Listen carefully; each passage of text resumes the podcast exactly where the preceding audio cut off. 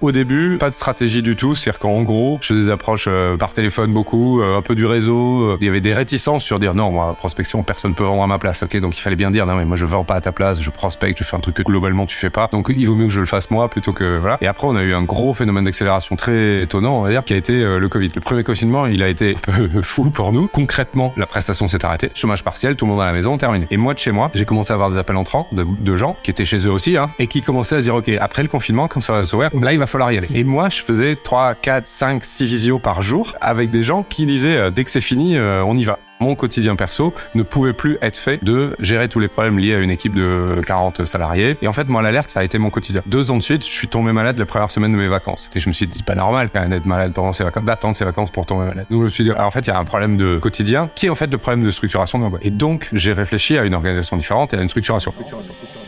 Une boîte est la somme de ses compétences et la moyenne de ses talents. Fais-la progresser et elle s'envole. Laisse-la stagner et elle s'effondre. Et la meilleure façon de s'améliorer, c'est d'écouter ceux qui sont déjà passés par là. Je suis Benoît Dubos, cofondateur de Skelesia, le copilote de croissance des startups et TPME ambitieuses. Ensemble, nous allons partir à la découverte des plus belles réussites entrepreneuriales, avec un objectif, comprendre comment créer et développer une boîte de façon saine, rapide et durable. Au programme, des réussites, des échecs, des méthodes, et surtout, des tonnes d'apprentissages à appliquer le jour même sur ton projet. Alors prépare de quoi noter, et surtout, attention à la branche.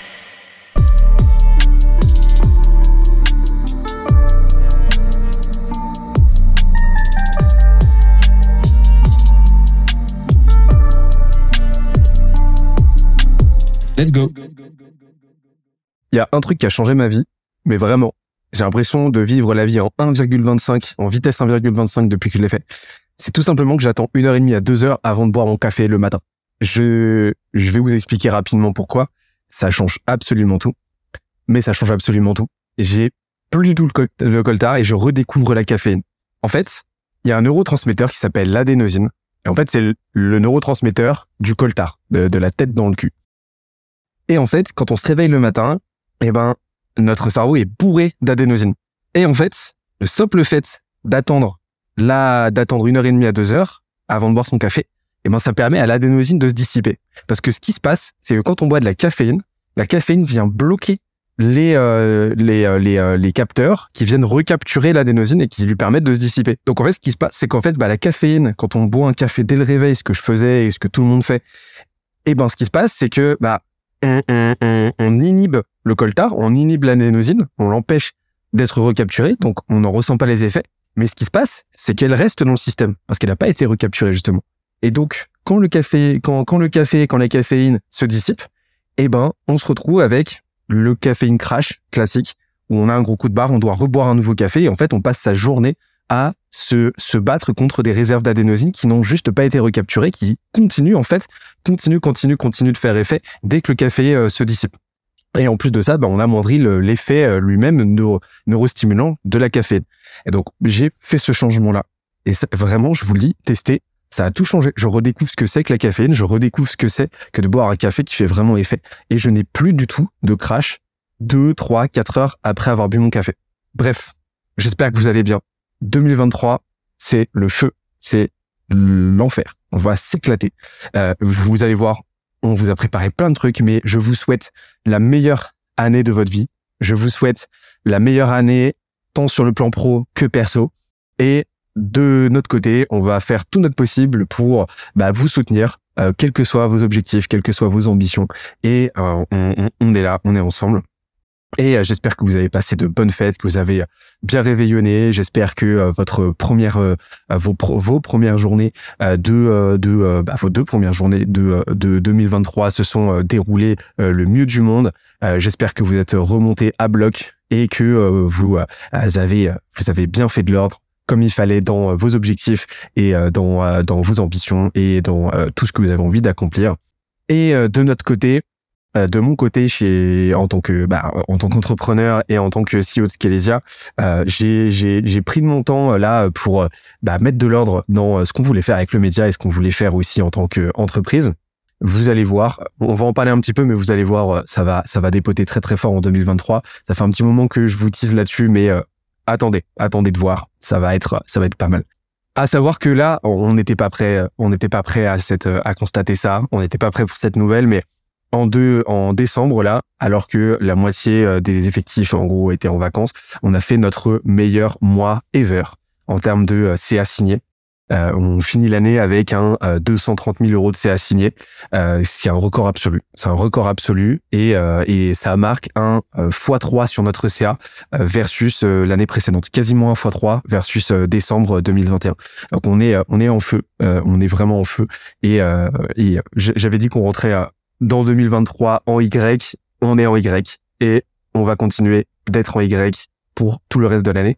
Mais justement, justement, en fait, je me suis posé et euh, ça fait euh, un moment, hein, si vous nous écoutez, euh, si vous écoutez les jeunes branches, que je vous bassine avec la rétention, mais mais c'est vraiment un sujet qui m'obsède parce que tout simplement, un business n'est pas un business tant que vous n'avez pas une rétention optimale. Et quand je parle, quand je dis optimale, c'est vraiment optimale. C'est-à-dire que euh, l'objectif, c'est de faire en sorte que les clients restent exactement le temps qu'il faut pour recevoir un maximum de valeur de votre part et qu'ils ne partent euh, sous aucun prétexte qui sous, sous, aucun prétexte qui arroge à un dysfonctionnement de votre produit ou un manquement de votre produit vis-à-vis des promesses que vous faites et vis-à-vis de la valeur que vous euh, promettez d'apporter, tout simplement.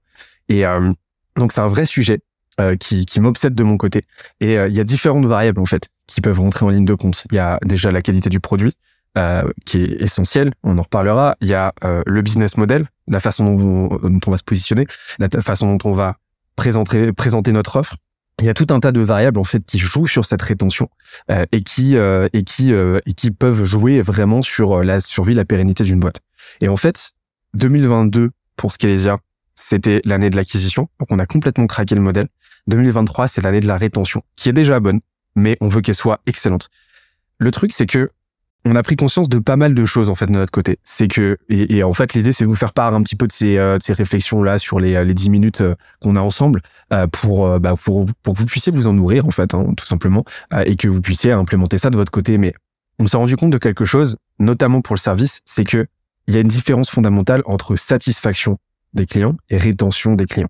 Un client satisfait ou un client très satisfait n'est pas nécessairement un client qui va rester spontanément à moins que effectivement vous ayez un business model en souscription, vous ayez un SaaS, etc., euh, où bah, la rétention va être endémique ou euh, va faire partie intégrante en fait du de votre modèle économique. Euh, ce qui est le cas d'une toute petite partie de boîtes, mais pour la majorité des boîtes, la rétention en fait n'est pas n'est pas automatique, elle est mécanique et elle doit faire l'objet d'un process, d'une organisation. Et en fait, c'est pas parce que votre client est satisfait, voire même qu'il est très satisfait, qu'il va de lui-même se dire que ça serait intéressant de continuer avec vous. Il y a un certain nombre de choses à mettre en place et donc c'est fondamental de, vraiment faire cette différence en fait entre satisfaction et rétention. Voire même, si on pousse le raisonnement un petit peu plus loin, on se rend compte qu'un client insatisfait n'est pas nécessairement un client qui ne va pas rester. Je m'explique. En fait, une fois qu'on a fait la différence entre satisfaction et rétention, on se rend compte qu'il y a deux niveaux de complexité dans la collaboration avec un client. Et ça, quoi que vous fassiez en fait, que vous ayez un, que vous fassiez du service, euh, que vous euh, vendiez des produits euh, physiques, des produits digitaux, enfin ce que vous voulez. Il y a deux niveaux. Il y a ce niveau-là micro qui est celui de la satisfaction, qui arroge, enfin qui aborde en fait à la valeur que vous allez apporter au client grâce aux, pro, aux produits, aux services que vous produisez pour lui. Donc là, c'est le niveau micro. Et le deuxième niveau, c'est le niveau macro, c'est-à-dire ce qui va se passer à l'échelle de la collaboration avec le client. Donc là, c'est euh, ce qui va se passer entre votre boîte et la sienne, donc la relation de business qui vous lie. Et en fait, le truc, c'est que la majeure partie des boîtes ne se concentrent, font, font un, un imbroglio en fait entre les deux, et ne se concentrent que sur la partie satisfaction. Il y en a d'autres qui ne se concentrent pas du tout sur la partie satisfaction. J'en parle même pas parce que bon, là on revient à des notions élémentaires euh, qui, qui, nous feraient perdre trop de temps. Mais la majeure partie des boîtes, dont on a fait partie pendant un, bon moment, euh, ne, ne se souciaient que de la satisfaction. Et, euh, et, et, et, le fait est que euh, le fait est que euh, c'est pas suffisant. Pourquoi? Parce que il y a une intentionnalité à rajouter. C'est-à-dire que euh, le, un client satisfait, un client très satisfait ne va pas se dire de lui-même, ok, je veux continuer. Ok, je veux, euh, je veux, je veux perpétuer la collaboration. Il, il, il, va y avoir en fait une projection à faire avec lui. Et il va y avoir en fait une relation à nouer avec lui. C'est-à-dire que le, le marketing, la vente, l'entrepreneuriat ne sont pas transactionnels, ils sont relationnels. Et ça, ça, c'est quelque chose qu'on observe à tous les niveaux, à tous les niveaux, à toutes les étapes du cycle de vie d'un client, euh, qui soit bah, donc un lead, un membre de notre audience, un prospect, et par la suite un client. Et cette relation, en fait, elle doit être euh, perpétuée, elle doit être renforcée, elle doit être nourrie au fur et à mesure. Et en fait, la satisfaction, la valeur qu'on va lui apporter avec notre produit n'est qu'une composante, une simple composante parmi d'autres de cette de cette relation. Et quand on a compris ça, on a compris que bah, finalement, on a beaucoup d'autres choses à faire que de générer cette, euh, de produire cette valeur-là pour le client.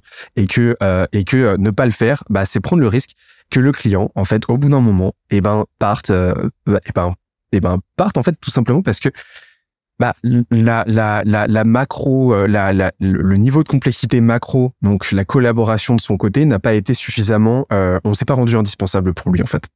Et c'est pour ça que de notre côté, euh, on, on, va travailler sur plusieurs axes cette année, comme je vous l'ai dit, cette année 2023 pour ce qui est ça, c'est l'année de la rétention. C'est vraiment cette année où on veut craquer cette, euh, ce levier de croissance pour nous et faire en sorte que les clients avec lesquels on, on travaille euh, ne, ne euh, ça leur vienne juste pas à l'idée d'arrêter de travailler avec nous en fait tellement on est devenu indispensable et tellement en fait on, s'apporte mutuellement de la valeur. C'est tout l'objectif.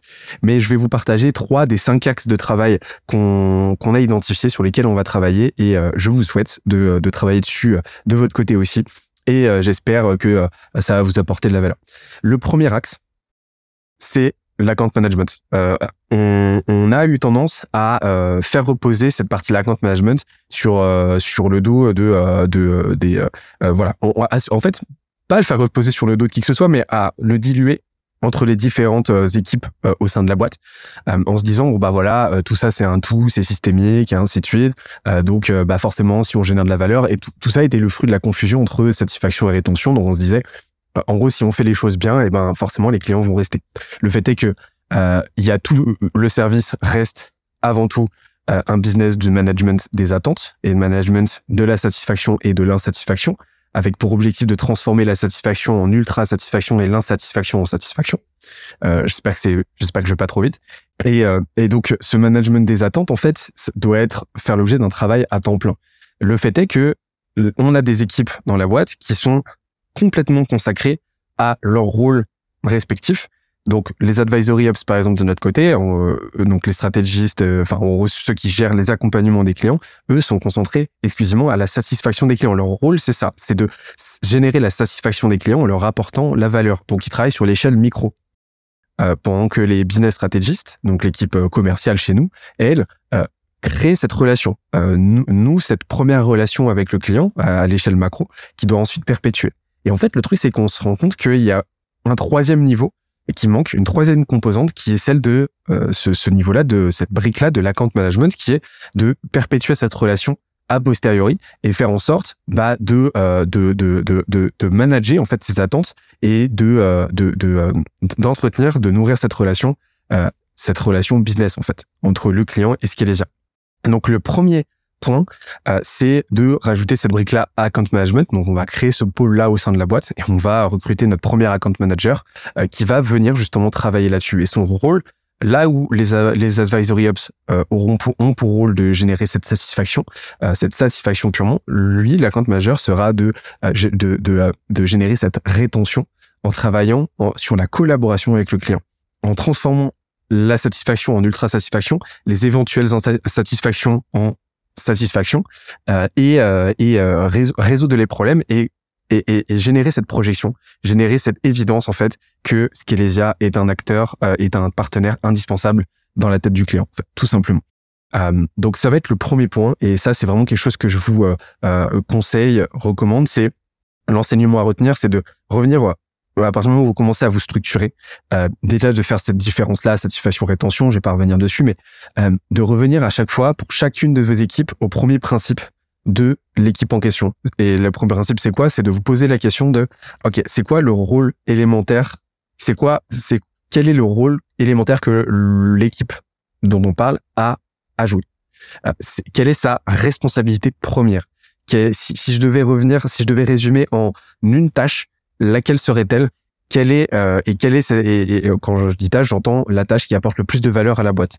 Le truc, c'est qu'on a très vite fait de faire reposer sur ces équipes euh, plusieurs rôles euh, soit concomitants, soit contradictoires. Euh, et, euh, et, et, le fait est qu'on crée une dilution dans ces cas-là, une dilution d'énergie, dilution de focus, dilution aussi de compétences qui, qui sont vraiment délétères, qui sont épuisantes pour les équipes en question, qui sont épuisantes et qui sont complètement contre-productifs parce que le résultat, le résultat généré est n'est pas pas à la hauteur et il y a des perditions de performance et ainsi de suite. Donc c'est vraiment de se poser cette question-là de ok, qu'est-ce que j'attends spécifiquement de cette équipe?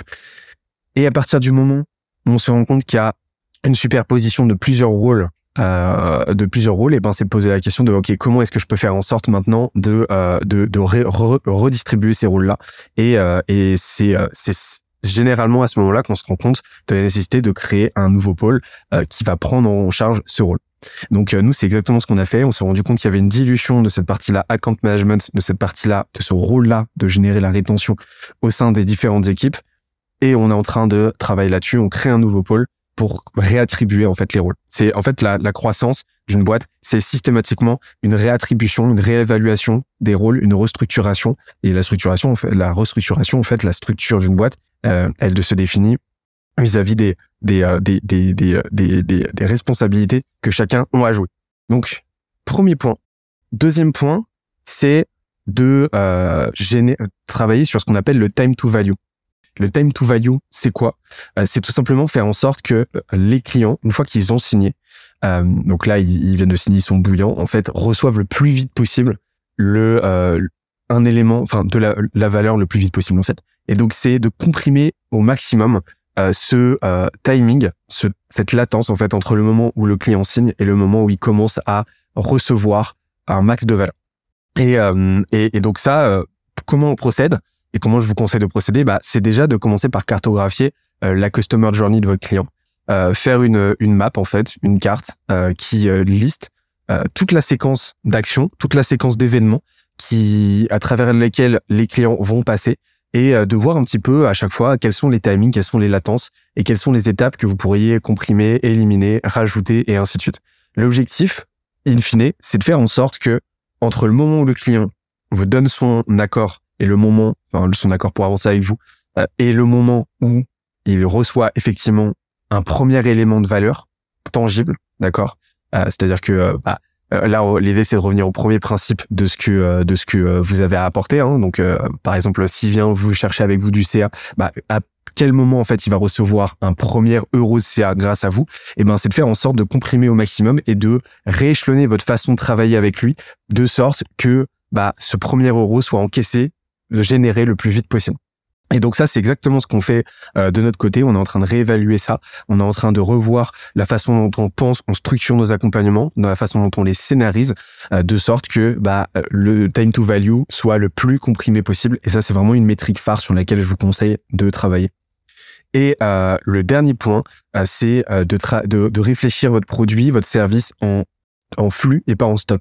Le fait est que la majorité euh, des produits en fait se structurent en stock et pas en flux. C'est-à-dire que bah c'est euh, ils se ils, sont présentés, ils sont intellectualisés un peu comme des euh, enfin les offres en question en fait comme des bah, comme des one shot en fait. C'est-à-dire voilà, on va t'accompagner six mois et puis au bout de six mois tu auras tel résultat et puis ensuite on verra bien.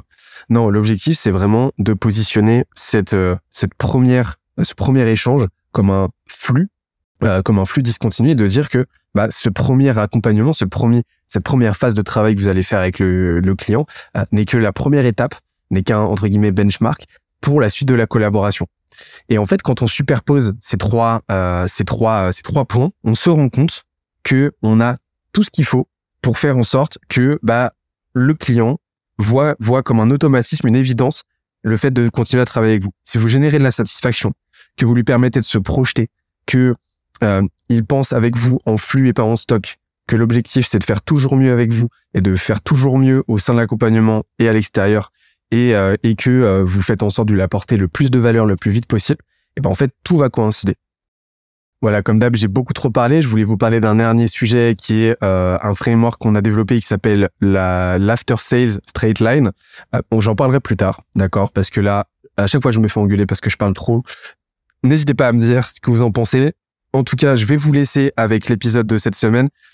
Avant toute chose, n'hésitez pas à, enfin, non, c'est pas n'hésitez pas. Faites-le. Faites-le à tout prix. partagez euh, les épisodes, continuez. Euh, on voit que vous êtes toujours plus nombreux, je dis ça chaque semaine, mais c'est le cas, à euh, parler des épisodes, à, à, à, à, faire des petits résumés sur LinkedIn, sur Insta, de ce que vous en avez retenu, de ce que vous avez appris. continuez de le faire. Pour rappel, on continue d'envoyer du contenu sur la page Insta, les jeunes, les jeunes branches podcast. Venez nous faire un coucou. on envoie plein de shorts, on publie plusieurs fois par jour, on envoie, on envoie du lourd. donc, on se retrouve là-bas. Là, cette semaine, je reçois Jean-Michel, avec qui ça a été un vrai plaisir d'échanger. Euh, et vous allez voir, vous, avez, vous allez apprendre des tonnes de trucs sur euh, la prospection, sur la croissance. On parle d'un sujet dont on a assez peu tendance à parler, qui est le sujet de la structuration euh, d'une équipe en phase d'hypercroissance. Il y a un gros risque quand on est en phase d'hypercroissance, notamment quand on n'a pas levé de fonds, c'est d'exploser en vol parce que la rentabilité s'effondre et parce que bah, vous, allez voir pourquoi. Hein, il y a plein plein de choses, mais ça a été super intéressant de voir comment lui a géré a géré cette transition là et comment il a réussi à maintenir une superbe croissance en pleine année, en pleine phase de structuration. Donc euh, énormément d'enseignements. Je vous souhaite un excellent épisode. On se retrouve bah juste après et la semaine prochaine, quoi qu'il arrive, pour euh, bah, pour toujours plus de valeur. Encore une fois, excellente année 2023 à tous. C'était Benoît de Skilesia. Ciao. Eh ben écoute Jean-Michel, ça fait un petit moment euh, déjà qu'on discute, le temps que tout se mette en place, etc. Parce que c'est un des premiers épisodes les, euh, les gens qui, euh, qui nous écoutent, qui nous regardent aussi.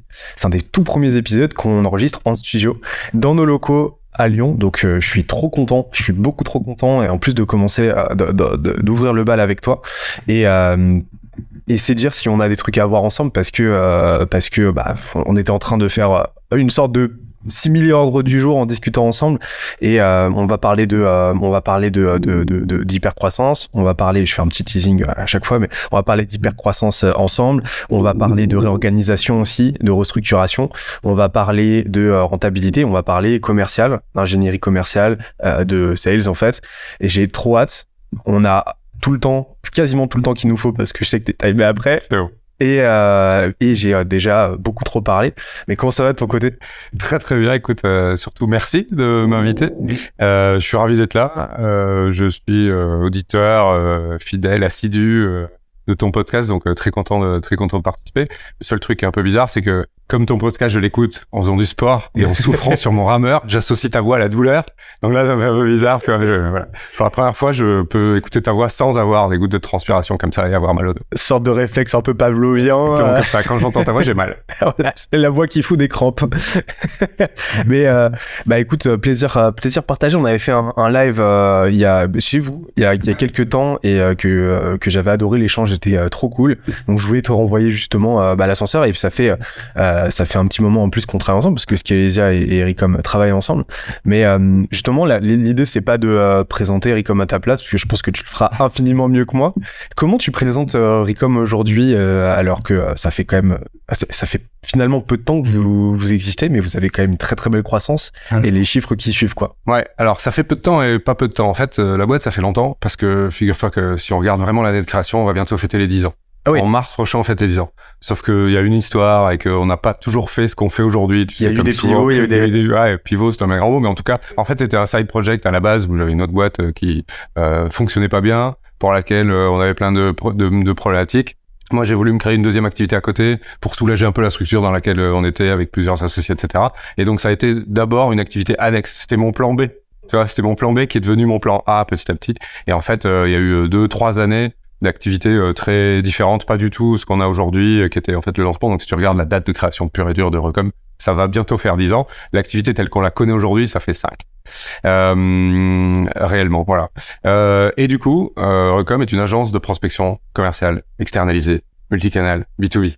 Euh, en gros, on prospecte pour le compte de nos clients. Et donc, on est vraiment en mode agence, on est prestataire de service et uniquement sur un périmètre d'intervention très clair et très court qui est la prospection la pure prospection, celle du tout début, tu sais, celle qui fait mal, qui est dure et qui est compliquée et ingrate, euh, on va euh, de la feuille blanche de départ euh, jusqu'au premier rendez-vous, jusqu'au R1.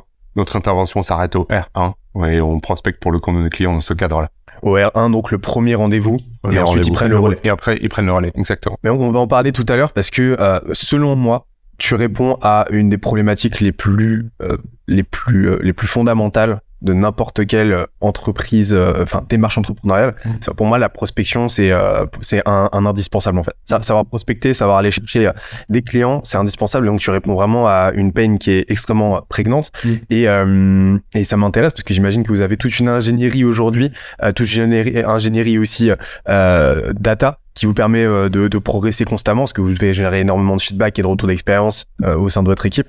Donc j'ai j'ai très très hâte d'en parler. Et, des niveaux chiffres, ça donne quoi aujourd'hui euh Alors, on, on fait 3 millions et demi d'euros de chiffre d'affaires cette année. On est 75 collaborateurs.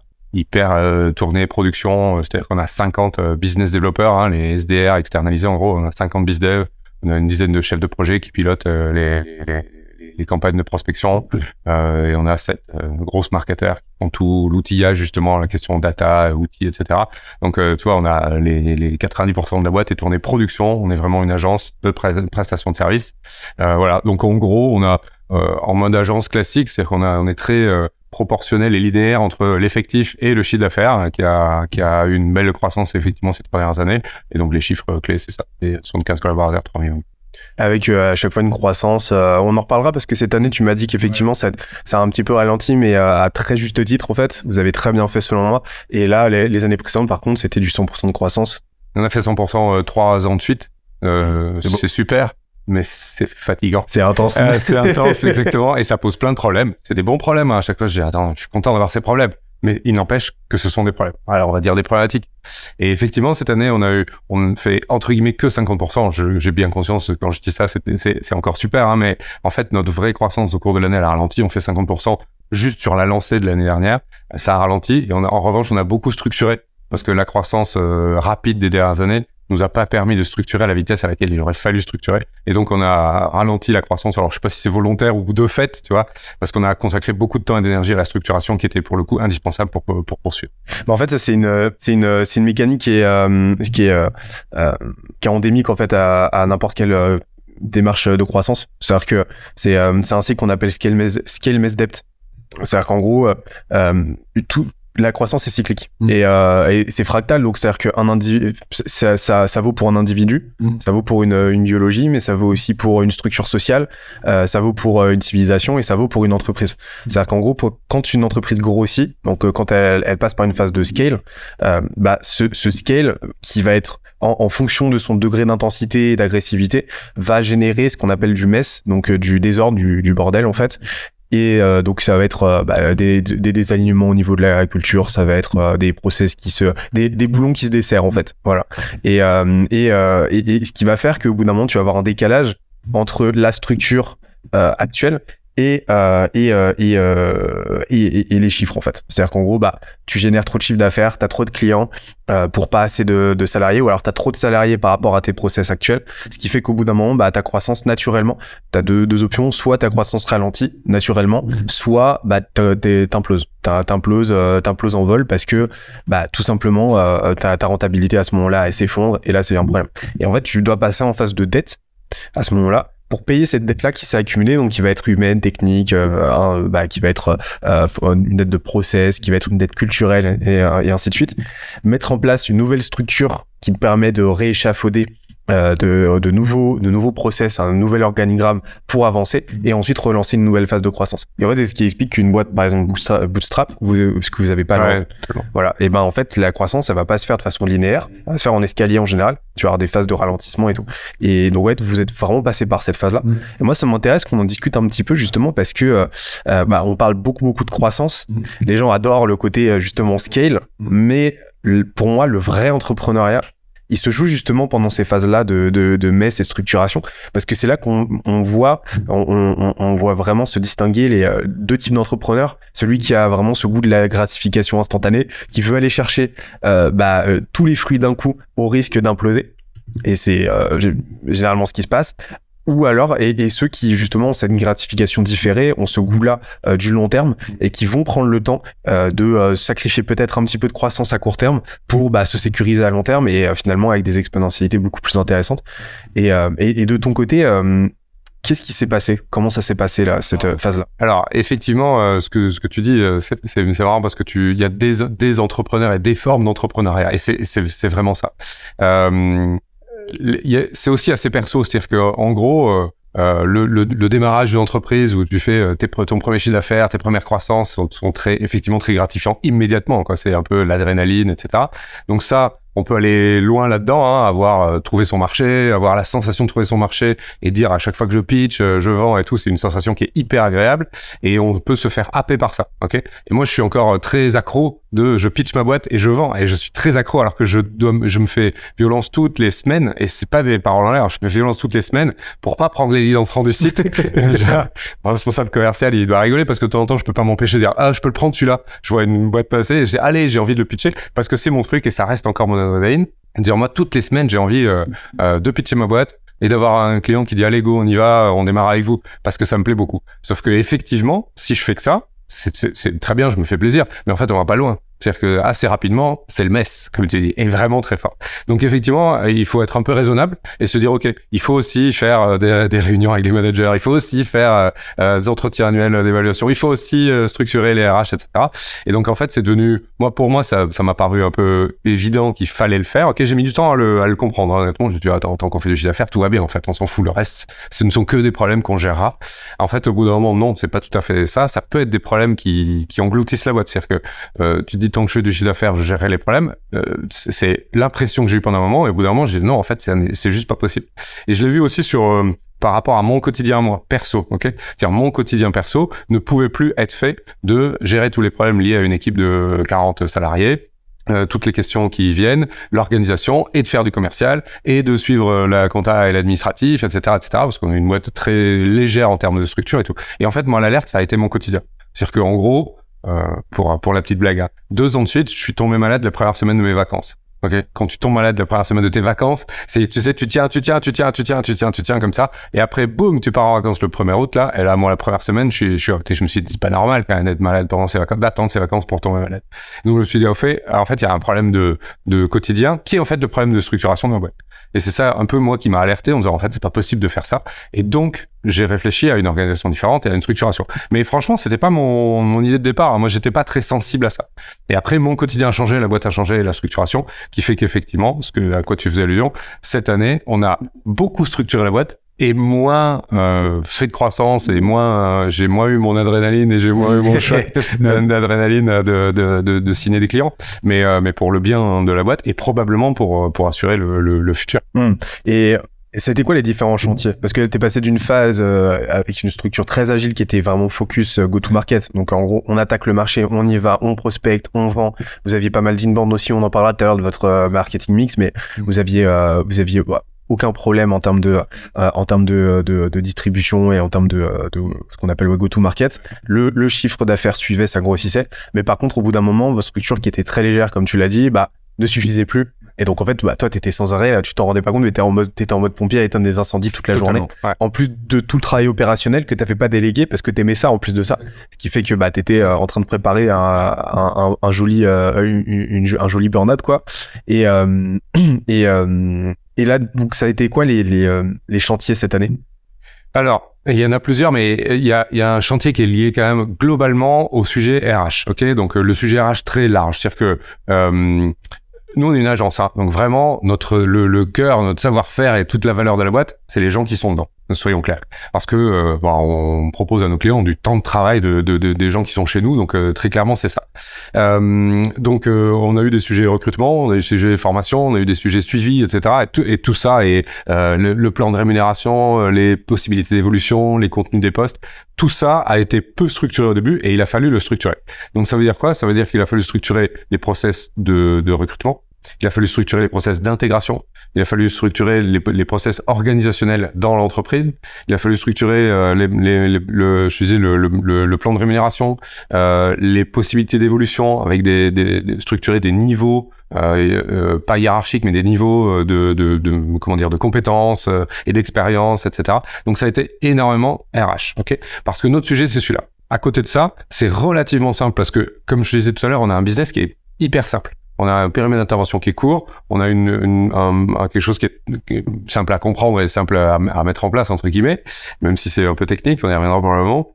Mais effectivement, euh, à côté de ça, on a par exemple pas beaucoup de questions sur l'administratif et le financier. Ok, on facture tous nos clients une fois par mois, c'est hyper simple, on a du suivi euh, vite fait, euh, voilà. Donc le sujet c'est les RH. Et en fait, moi, j'ai eu l'impression, en tout cas, je le résume un peu comme ça, moi, d'être passé euh, je croyais que j'étais un commercial. Tu vois. Je croyais que je vendais ma boîte, que je pitchais ma boîte, que je vendais ma boîte. Et je suis devenu, en fait, euh, quelqu'un qui fait des RH 80% de son temps. Et mais ce qui est tout à fait logique par rapport à notre à notre secteur d'activité et la façon dont on dont, dont on évolue. Ok?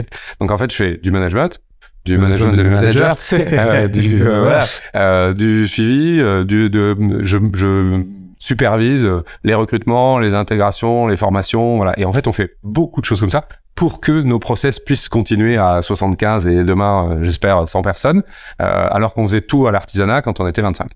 Et comment tu faisais là, euh, de façon artisanale, comment tu faisais à l'époque? Parce qu'il fallait bien faire? Ouais. Alors il y a deux choses, je, je faisais mal et où je faisais pas. Que, après, moi je m'en suis rendu compte après. Hein, C'est-à-dire que maintenant qu'on a vraiment structuré euh, le, le, le, le, fonctionnement de l'entreprise et notamment la structure RH, je m'aperçois à quel point soit je faisais pas bien, soit je, soit je faisais mal. Alors il y a des petites choses marrantes, par exemple, pendant très longtemps, pendant très très très longtemps, tous les ce qu'on appelle les business chez nous les business développeurs donc là tu as les commerciaux sédentaires qui prospectent pour, pour pour le compte de nos clients tous quand ils partaient le soir ok ils passaient devant mon bureau, en gros, j'étais à côté de la porte. Ils passaient et ils me faisaient un résumé de leur journée. Ah, aujourd'hui, j'ai fait ça, j'étais sur tel client, je fais ci, je fais ça. Et c'était hyper agréable pour moi. Je pilotais, je voyais tout et tout. Et à la fin de la journée, chaque business envoie un mail à son client pour lui faire un reporting du jour. Ok. Et j'étais en copie systématiquement de tout ça. Donc, j'ai eu une période de ma vie où de 17h à 18h, je recevais 40 mails des 40 business developers qui envoyaient leur truc là. J'étais en copie de tous et ils passaient tous. Alors à 40, ils étaient arrêtés de passer devant mon bureau, mais encore jusqu'à 20, ils passaient pour me raconter leur journée. Donc c'était hyper gratifiant parce que j'étais au centre du truc et je voyais tout et machin. Mais sauf que c'était juste absolument impossible de faire ce genre de choses. Donc ça, c'est des, c'est des, c'est des petits. Je m'en souviens. C'est un, petit souvenir euh, qui me dit tiens avant comment tu faisais? Bah on faisait ça. C'est ça n'a, c'est pas jouable de faire ça sur la sur la durée. C'est marrant, c'est sympa, c'est le petit côté un peu petite boîte, un peu paternaliste où il y a un mec au milieu qui est un peu central. Sauf que tu vas pas loin avec ça. Voilà. Donc euh, donc effectivement, euh, euh, il y a des choses que je faisais pas. Euh, par exemple, je t'ai confessé tout à l'heure euh, au café que j'ai des entretiens annuels d'évaluation. En plus, on a une convention collective où il faut en faire deux par an. Donc, tu vois, pendant pendant deux trois ans, oui, j'avoue, j'ai pas beaucoup fait. Euh, je ne sais pas. Euh, on n'avait pas de de, de, de de, plan de rémunération. On n'avait pas structuré les fiches de poste, par exemple. On n'avait pas. Les gens n'avaient pas une fiche de poste claire sur les attendus, les compétences nécessaires, ce sur quoi ils étaient attendus. Il n'y avait pas forcément de suivi de métrique et tout. C'est tout freestyle en disant tu m'en parles et je te dis si ça va ou ça va pas. Ok?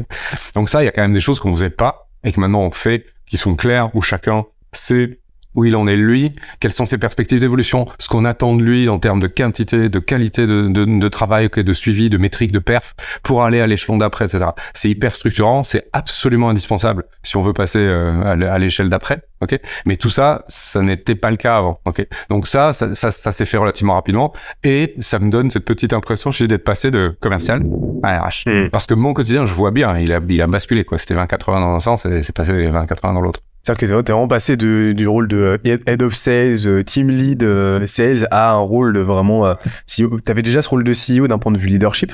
Ouais. Mais là, maintenant, structurellement, t'es, euh, bah, t'as échafaudé ton rôle. Tu occupes le rôle vraiment du CEO dans le sens, bah, managérial, en plus du rôle de leader que t'avais à l'époque, quoi. Et euh, ça a dû être, euh, ça, ça, ça a été euh, ce process, tu l'as bien vécu ou pas? Parce qu'à l'époque, euh, alors petite parenthèse, mais la charge mentale de recevoir 40 mails par jour, ça devait être phénoménal. Ah ouais.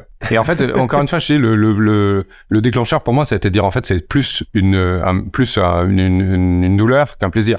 C'était un plaisir au début pour moi de voir, je regardais, tac, tac, tac, je savais. Puis tu vois, au début, je connaissais tous mes clients, parce que de toute façon, c'est moi qui les avais tous signés. Donc, je connaissais tous mes clients, je savais qui c'était, je voyais ce qui se passait, chacun sur leur campagne et tout. Donc, on a une sensation de maîtrise totale qui est hyper agréable, honnêtement, hein, qui est très, voilà, tout va bien. Sauf qu'au bout d'un moment, tu passes de agréable à c'est trop. Et quand c'est trop et que tu vois bien que tu peux pas suivre et que c'est pas possible, à ce moment-là, faut passer à autre chose. Voilà. Moi, ça a été mon alerte et ça a été le moment où je me suis dit, tu, il faut faire autrement. Et ça a été, euh, ça a été à partir de 40 clients Non, pas 40 clients parce que du coup, euh, euh, nous, un sales, il travaille pour entre 3 et 5 clients différents. Okay. Tu vois, donc on a une centaine de clients. Donc 40, euh, vous avez, t'avais 40 bizdev. Donc euh, 40 personnes en tout, ça devait faire une trentaine de bizdev. Ok. Ok, où je recevais encore les mails de fin de journée. Pour te donner un exemple. 200 clients environ. Qu'est-ce qu'on a fait? Ouais, dans l'année, ça devait même être un peu plus. Hein. Ok. 40, enfin, on devait avoir ça, un peu plus. De, on avait une centaine de clients actifs Et donc, euh, en gros, on a un renouvellement d'une fois par an pour nos clients sur les, les, les durées des collaborations. Donc, ça fait 200 clients dans l'année pour en avoir une centaine d'actifs. Ok. C'est à peu près ça. Et jusque-là, je t'en copie de tout et c'est juste pas possible. Ouais, ouais, c'est ça. Et puis au bout d'un moment, en plus, t'as, euh, t'as, t'as une, euh, une, j'ai jamais le terme fr- français. Faut que j'arrête avec mes anglicismes. Mais la loi des, euh, la law of diminishing returns, c'est-à-dire qu'au bout d'un moment, bah, plus t'avais de, euh, plus tu recevais d'emails, moins t'étais en mesure de, euh, d'être, euh, bah, de, de processer, euh, de processer l'information, parce que tu en avais juste trop à gérer, et, et donc, bah, ta plus-value à être en copie, en fait, diminuait à mesure que tu avais des clients, etc. Ce qui fait qu'au bout d'un moment, ça, ça devenait limite contre-productif parce que ça venait juste parasiter sans aucune valeur ajoutée au final pour, euh, pour les Ça, dossiers. vois, j'avais mon dilemme du soir, par exemple, à la fin de ma journée, quand je rebossais un peu à la maison le soir, ça m'arrivait un peu. Euh, à 23h ou 23h30, j'avais le choix entre lire mes mails ou aller me coucher. Ah, et de temps en temps, tu fais quand même le choix d'aller te coucher parce que tu te dis mon sommeil est plus important. Et donc, en fait, mes mails, je les lisais pas. Donc, je les, je archivais sans les avoir lus. Dit, c'est c'est idiot de continuer à vouloir être en copie alors que je les archive sans les avoir lus. Surtout, je vais pas intervenir sur la campagne. Donc là, vraiment, il y avait nécessité, euh, comment dire, physique, euh, pratico-pratique de structurer. Et donc, euh, euh, dans la boîte, on a mis en place des managers, donc un niveau hiérarchique, on a mis en place euh, des managers, on était 40, euh, on était 40 personnes. On était 40 salariés. Donc jusqu'à 40, j'ai fait un truc qu'il ne faut pas faire, hein, mais je l'ai fait parce que je me rendais pas compte. J'ai fait zéro lien hiérarchique. On avait un bon râteau avec et moi et les 39 autres. Et ça n'a ça n'a aucun sens. Il aurait fallu le faire plus tôt. Donc là, on a mis des managers en place. Donc ça, énorme soulagement pour moi. Donc il faut faire quelques petites concessions. Effectivement, t'es pas au centre de tout. Et donc le truc, c'est t'es plus au courant de ce qui se passe dans ta boîte. En gros, euh, si tu fais pas un peu confiance, euh, ça marche pas. Donc je ne vois plus les mails euh, du soir. Je, voilà, les fameux mails de fin de journée. euh, Voilà. Et j'ai au début, évidemment, un peu de mal. J'aimerais savoir ce qui se passe. Puis après, assez rapidement, de toute façon, tu, je me suis fait à l'idée que c'était pas du tout ça mon rôle. et mis en place des managers, bah, bien sûr, et qui le font et qui le font très bien. Voilà. Et avec qui, moi, je discute ensuite en disant, bah, tu me remontes euh, les problématiques quand il y en a et quand je, je dois avoir une valeur ajoutée. Et là aujourd'hui, vous êtes structuré comment? Alors aujourd'hui, on a, il y a 14 euh, managers, ok, euh, qui pilotent le- la, la production, en gros. Ok, on a des managers euh, un peu euh, qui ont des fonctions support, donc RH et euh, bon, head of sales. Et après, les managers sont plutôt ceux qui pilotent la production. Ok, donc on fonctionne par équipe. En gros, on a un manager qui a le rôle opérationnel de chef de projet, c'est-à-dire celui qui accueille le client, le suit du début à la fin, donc typique chef de projet relation client, et qui est lui-même le manager d'une petite équipe de 5 ou 6 business développeurs. Ok, voilà, donc ils sont les managers euh, directs. Voilà. Ok. Et après, euh, on a en plus euh, trois rôles particuliers qui ont été donnés à des managers. Un pour gérer une, pour gérer une des chefs de projet qui elle est responsable de la production, donc elle gère tout le planning parce qu'on a un vrai sujet d'allocation de ressources à qui, quand, etc. Et ça, c'est un truc, euh, c'est un- une, une vraie matière mouvante permanente, tu vois. Donc on a quelqu'un qui gère la prod, donc euh, s'assurer que tout roule au point de vue organisation de, de- de- des campagnes et des clients. On a quelqu'un juste pour la perf, c'est-à-dire qui est là juste pour que on soit bon dans ce qu'on fait en permanence, en permanence, de intervenir là où il y a des problèmes, faire progresser les gens, etc. Et euh, la responsable RH pour euh, toute la structuration, le suivi de l'organisation, du fonctionnement de, de, de, de l'équipe. Et sur ce, ce rôle-là, perf, tu peux m'en dire un peu plus? Ce rôle-là, il est génial. Donc, c'est quelqu'un chez nous qui est là depuis très longtemps, qui était business développeur, qui est devenu business développeur, manager et qui est maintenant responsable de la performance. Lui, C'est son rôle. C'est son rôle, ok, à temps plein. Il est là pour que tout le monde soit bon dans ce qu'on fait. Et l'intitulé de son po- poste responsable de la performance. D'accord, c'est génial. C'est ouais, vraiment, c'est un peu génial. Donc lui, il est là pour que euh, dans ce qu'on fait pour nos clients, on soit le plus performant possible. Ok. Donc il y a un vrai rôle de mesure des métriques pour savoir où il faut intervenir. Ok. Donc on, on mesure plein de métriques tous les jours pour tous les pour tous les business développeurs et toutes les campagnes. hein. Donc vraiment. Donc nous, dans ce qu'on fait, la prospection, c'est c'est assez simple. hein. On doit contacter des prospects. Donc on travaille par mail, par téléphone, par LinkedIn. Donc tu as des, des mesures de joignabilité. Est-ce que tu arrives à les joindre? Ok. Et des mesures de perf, est-ce que tu arrives à les transformer en rendez-vous Est-ce que tu arrives à les intéresser, à les pitcher et à dire ok, ça m'intéresse, je veux, je veux un rendez-vous. Donc ça, on mesure, on mesure le nombre d'appels, le nombre de mails, le nombre d'interactions, on mesure le nombre de fois où ça match, on mesure euh, le- les temps de communication, on mesure plein de choses. D'ailleurs, le nombre de rendez-vous, bien sûr que l'on prend, hein, les, voilà. Et on mesure ça par personne, euh, par équipe, euh, par jour, par semaine, par mois, par campagne, etc. Donc il y a un vrai travail de, de mesure pour savoir où intervenir. Ok. Et ensuite, il y a du pur qualitatif, c'est-à-dire que vraiment, c'est quelqu'un qui va suivre les business développeurs, se mettre à côté d'eux, faire euh, des ce qu'on appelle des appels ping-pong. T'en fais un, j'en fais un. T'en fais un, j'en fais un, comme ça, et on regarde et chacun fait. euh, ok. Euh, Il y a un sujet sur euh, le discours commercial. Il y a un sujet sur euh, vraiment l'organisation d'une campagne. On a une méthode qui est très claire sur comment est-ce qu'on priorise les prises de contact en fonction de l'écrit, de l'oral, tu vois, ce qui se passe par mail, ce qui passe par LinkedIn, ce qui passe par par téléphone. Euh, et puis on a un vrai sujet outil. Quel outil on utilise? Comment on fait les bases de données les plus qualitatives possibles au, départ, comment on va faire de l'enrichissement de data, comment on va choisir qui on a, on va contacter sur sur quel angle ou sur quelle problématique à quel moment. Et ça, il y a un vrai, il y a une vraie coordination permanente de tout ça. Donc en fait, il a un vrai rôle de suivi de la perf, ok, et d'intervention auprès des clients qu'il nécessite, des business développeurs qu'il nécessite, euh, et un, rôle plus général de faire progresser notre méthodo et nos outils pour être toujours les plus performants possibles. Ah, donc en fait, ce que je comprends, euh, là, t'as deux, t'as, t'as, hum, tes, tes, tes bidevs sont servis par euh, deux, deux entités de rôle en fait qui se complètent. Tu as le manager à qui tu as quelque part un peu euh, délégué une partie de ton leadership. Donc eux, ils sont là, ils sont là pour assurer la, la dimension plus structurelle, euh, plus ouais, leadership, euh, plus process, etc.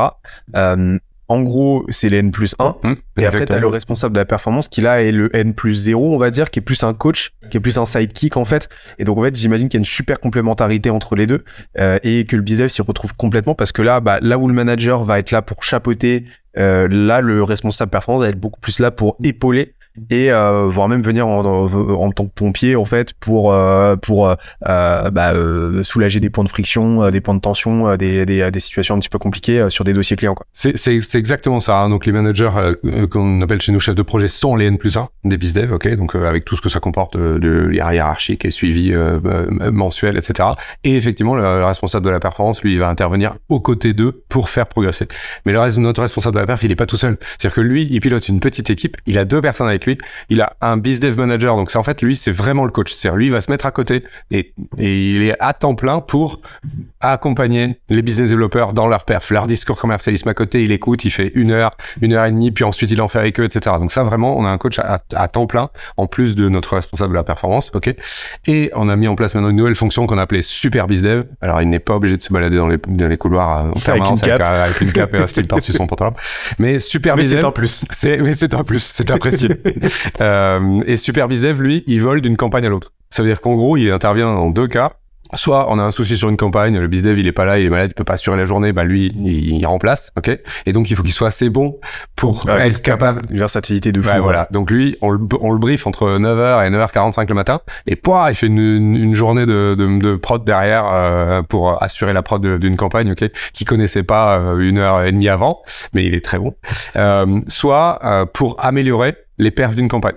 Euh, il y a une campagne qui est en difficulté, on n'a pas les perfs qu'on veut, soit en joignabilité, soit en trop de transfo, soit en, prise de rendez-vous. Ok, il y va, il fait une demi-journée, il voit ce qui se passe. Il dit, tiens, moi j'ai remarqué ça, j'ai fait ci, tiens, j'ai essayé telle approche, etc. Et, en fait, ça, rétablit parfois des campagnes qui sont mal embarquées euh, sur le discours, la cible, l'adéquation avec la problématique, l'angle d'attaque, des choses comme ça. Et, euh, sur la partie performance, ça c'est quelque chose qui pour moi est fondamental, pas que pour moi, hein, mais c'est une des pierres angulaires, selon moi, d'une boîte qui, euh, qui grossit rapidement, sereinement, durablement euh, et sainement. C'est euh, ce qu'on appelle dans le jargon Startup Nation le, knowledge management, en fait. C'est, c'est-à-dire à quel point tu vas être en mesure de produire de la connaissance dans ta, dans ta, dans ta boîte, la capter et la, la, la, la, la, la, la compiler et la rendre accessible, transverse, la transversaliser en fait à, à, tout le monde et à mesure que euh, euh et, et, faire en sorte qu'elle qu'elle perdure à mesure que euh, bah, que les générations se succèdent dans ta boîte. Parce que forcément quoi qu'il arrive tu vas avoir des départs etc. Euh, les gens dans ta boîte ne seront plus les mêmes dans dans dix ans. Euh, fatalement. Enfin c'est ce c'est tout le mal qu'on souhaite mais forcément il y aura des il y aura des arrivées et des départs. Et donc cette connaissance elle doit être fondamentale. Euh, pourquoi est-ce que ça c'est un truc qu'on retrouve dans la biologie, c'est euh, la, la, pieuvre, euh, la, la, pieuvre mimétique, c'est euh, c'est le, l'espèce la plus cognitivement intelligente. Elle est plus intelligente cognitivement parlant, elle a plus de connexions synaptiques que euh, que, que, que, que l'humain. Le seul problème, c'est que la mère meurt au moment où elle, juste avant de donner naissance, en fait, elle se sacrifie pour protéger sa progéniture, pour faire en sorte que, pour éviter que les œufs se fassent bouffer. Et le souci, c'est que bah, de génération en génération, en fait, l'espèce reboot, repart de zéro, ce qui fait qu'il n'y a aucune progression. Alors que là, on serait en droit de, on serait en droit de, de, de, euh, de, de, supposer que là aujourd'hui on aurait une civilisation de pieuvres mimétiques qui, euh, qui serait en train de peupler les océans et on se tirait la bourre avec elle. Et la grosse différence, c'est qu'il y a une transmission de connaissances énorme euh, chez les humains et qui fait toute la différence. Et ça, c'est quelque chose de fondamental. C'est une constante biologique qui qu'il faut savoir répercuter, qu'il faut savoir reproduire au sein d'une boîte. Et euh, il y a une infinité de façons de faire. Par exemple, j'avais discuté avec euh, avec euh, Thibaut euh, de partout, qui eux ont mis en place un WordPress interne, donc vraiment un site internet avec des, euh, des limites des milliers d'articles accessibles à tout le monde. Et, et c'est d'autant plus fondamental quand tu fais du service, parce que bah t'as un effet de réseau qui, qui que tu dois initier, qui qui qui sert à faire en sorte que chaque nouveau client est un peu mieux servi que le précédent. Et c'est un truc où le bas blesse la plus dans beaucoup beaucoup de cas, c'est-à-dire que tu as beaucoup beaucoup d'agences où bah euh, euh tu as une, une, fébrilité énorme parce que si tu un parce que t'as aucune stratégie de rétention et de captation de l'information qui fait que dès que tu as un consultant qui se barre, et eh ben tu perds tu perds une énorme partie de ton expertise. Mmh. Vous de votre côté, comment vous avez fait justement comment vous faites pour que euh, le responsable performance il, il capte cette information systématiquement et qu'il la rende ensuite accessible alors, c'est un, un, vrai, vrai sujet, effectivement, et c'est un sujet euh, sur lequel on travaille, on travaille beaucoup. Et il y a deux ou trois sous-sujets, en fait. Euh, D'abord, on a euh, une, un, sujet qui est la méthodologie de prospection. Le truc qui est commun à toutes les campagnes de tous nos clients, qui est la méthodologie. Donc, la méthode, c'est que, quelque chose qui progresse au fur et à mesure, qui évolue, au fur et à mesure des tendances, des outils, des possibilités, des choses comme ça. Donc là, on a un vrai sujet là-dessus. On a une méthode, nous, qui est euh, écrite, ancrée, ok. Donc euh, c'était avant Google Slide, maintenant c'est Notion, voilà. Euh, donc ça vraiment c'est c'est écrit euh, et on l'a fait évoluer régulièrement. Et donc notre responsable de la performance, lui, c'est lui qui est garant de ça, ok. Donc ça c'est sur le côté méthodo. Le côté méthodo, il dit quoi? Il dit on fait du multicanal. Donc voilà quelles questions il faut se poser à quel moment. Voilà comment on construit les séquences ou les typologies de séquences que l'on peut que l'on peut faire. Dans quel cas on fait celle-là, celle-là, celle-là. Comment on construit la journée, ok, d'un business développeur. Donc vraiment ça ça c'est écrit, c'est assez structuré et ça évolue, ok, mais ça évolue pas tous les quatre matins. Ça évolue régulièrement au fur et à mesure, je te dis, des outils, des tendances, des choses qui peuvent se développer, etc. Euh, donc ça, ça c'est une première chose. Après, il y a ce que j'appellerais plus le savoir-faire. Tu vois, le savoir-faire, c'est plutôt l'attitude commerciale. L'attitude commerciale qui est quand même un, enjeu important, qui est que si t'appelles quelqu'un, ouais, machin, chez ça marche pas. Alors que si t'es dynamique, ça marche. C'est bête comme tout. Faut parler au présent, faut poser des questions ouvertes. Enfin, tu, tu veux, tu vois, le genre de truc comme ça. Surtout un conditionnel, par exemple. Exactement. Donc tout ça, ça, pour le coup, c'est, tu peux l'écrire, mais c'est plus difficile à écrire. En fait, faut le vivre. Donc ça, c'est le travail permanent de euh, entre les personnes de la boîte, de se dire, on se fait des doubles écoutes internes. On a le coach qui passe de campagne à campagne. Ok? On a des équipes qui se font euh, des sessions où ils écoutent leurs appels. On écoute les meilleurs, on écoute les, moins bons. Ok, pour se marrer un peu, se détendre. Euh, donc voilà. Donc on fait tout ça, c'est vraiment sur le sur le savoir-faire. Et après, on a un autre sujet qui nous est très embêtant, c'est que nous, d'un client à l'autre, il faut se refaire une culture de notre client à chaque fois. C'est-à-dire qu'on a 150 euh, clients actifs en permanence qui sont dans 150 business différents. Parce qu'en plus, nous, on a la difficulté quand on travaille pour quelqu'un, on travaille pas pour ses concurrents en même temps. Donc on n'a pas du tout de, spécialisé, de spécialité sectorielle. Vous avez vraiment une clause de euh, d'exclusivité. Ah ouais, parce que moi, je, à la machine à café, les bizdev, ils peuvent pas discuter. Si son concurrent, il y en a un qui a pris un rendez-vous, pas l'autre, et dit passe-moi ton contact, je te refais un, toi. C'est juste pas possible. Donc euh, on est très clair là-dessus. On dit quand on travaille avec une boîte, on travaille pas pour ses concurrents. Euh, donc donc effectivement, on a une, une très très grande variété des secteurs d'activité dans lesquels on intervient. Du coup, c'est très difficile de capitaliser. Parce qu'en réalité, on repart de zéro à chaque fois, comme PE. Euh, on repart de zéro, pas tout à fait à chaque fois, mais on repart de zéro parce que notre client il arrive, il nous dit qui il est, il nous dit ce qu'il fait, il nous dit à quoi sert sa solution, à quelle problématique elle répond, etc. Et on reconstruit un pitch, euh, un argument, des approches, etc. Donc ça, on peut avoir du savoir-faire là-dessus, de l'expérience, mais n'empêche on repart à zéro. Donc ça, on peut assez peu capitaliser là-dessus. Le seul truc qu'on a mis en place pour essayer de capitaliser là-dessus, euh, alors il y a deux choses. Il y a un, on a un grand tableau récap de toutes les campagnes que l'on fait pour avoir au moins quelques infos clés sur chacune des campagnes en disant c'était quelle était la problématique, qu'est-ce qu'on a mis en place, comment ça s'est passé, pour pouvoir les retrouver en disant ouais tiens il me semble qu'on a déjà eu une campagne sur une thématique comme ça, on cherche trois mots clés, tac tac tac, on va rechercher. Ça c'est sur Notion. Ça c'est sur Notion, ouais, c'était un tableur maintenant c'est sur Notion. Donc on a ça. Et le deuxième truc qu'on fait, euh, c'est euh, la plateforme Cubiz et Cubiz pour Culture Business. On a mis à disposition tout le monde, en fait en se disant il faut que tout le monde progresse sur la connaissance du business en général, des secteurs d'activité, de l'entrepreneuriat, etc. Et donc on a mis une plateforme sur Notion à disposition de tout le monde euh, avec plein de contenus pour que chacun progresse sur sa connaissance générale des pratiques business. Ok, donc ton podcast y est en bonne place. Ok, ah. Euh, voilà. Donc on a quelques podcasts comme ça et on propose à tout le monde d'aller passer un peu de temps pour s'acculturer d'une manière générale. Mais ça, c'est un travail, euh, comment dire, très profond de, de tu vois, de, de, de, de longue haleine Donc on a des choses très opérationnelles comme la méthodo, euh, on a des, du, du savoir-faire qu'on cultive en permanence et on a du contenu à dispo pour que tout le monde progresse dans le sens de euh, on est de on est de, de plus en plus performant parce qu'on comprend mieux les business nos clients, qu'on tilte tout de suite comment il faut aborder quand c'est un SaaS ou quand c'est du conseil, quand c'est du coaching, etc. Et donc on essaie de mettre tout ça en place, mais c'est un vrai sujet ce qu'on met en place sur une, une, une simple question, tout ce qu'on a mis en place pour, ça, parce que effectivement, il faut pas qu'on reparte de zéro à chaque fois. C'est hyper, euh, euh, c'est dangereux, c'est hyper traumatisant pour nous de dire, on a l'impression de repartir de zéro comme si on n'avait pas fait ce qu'on avait, ce qu'on avait fait avant.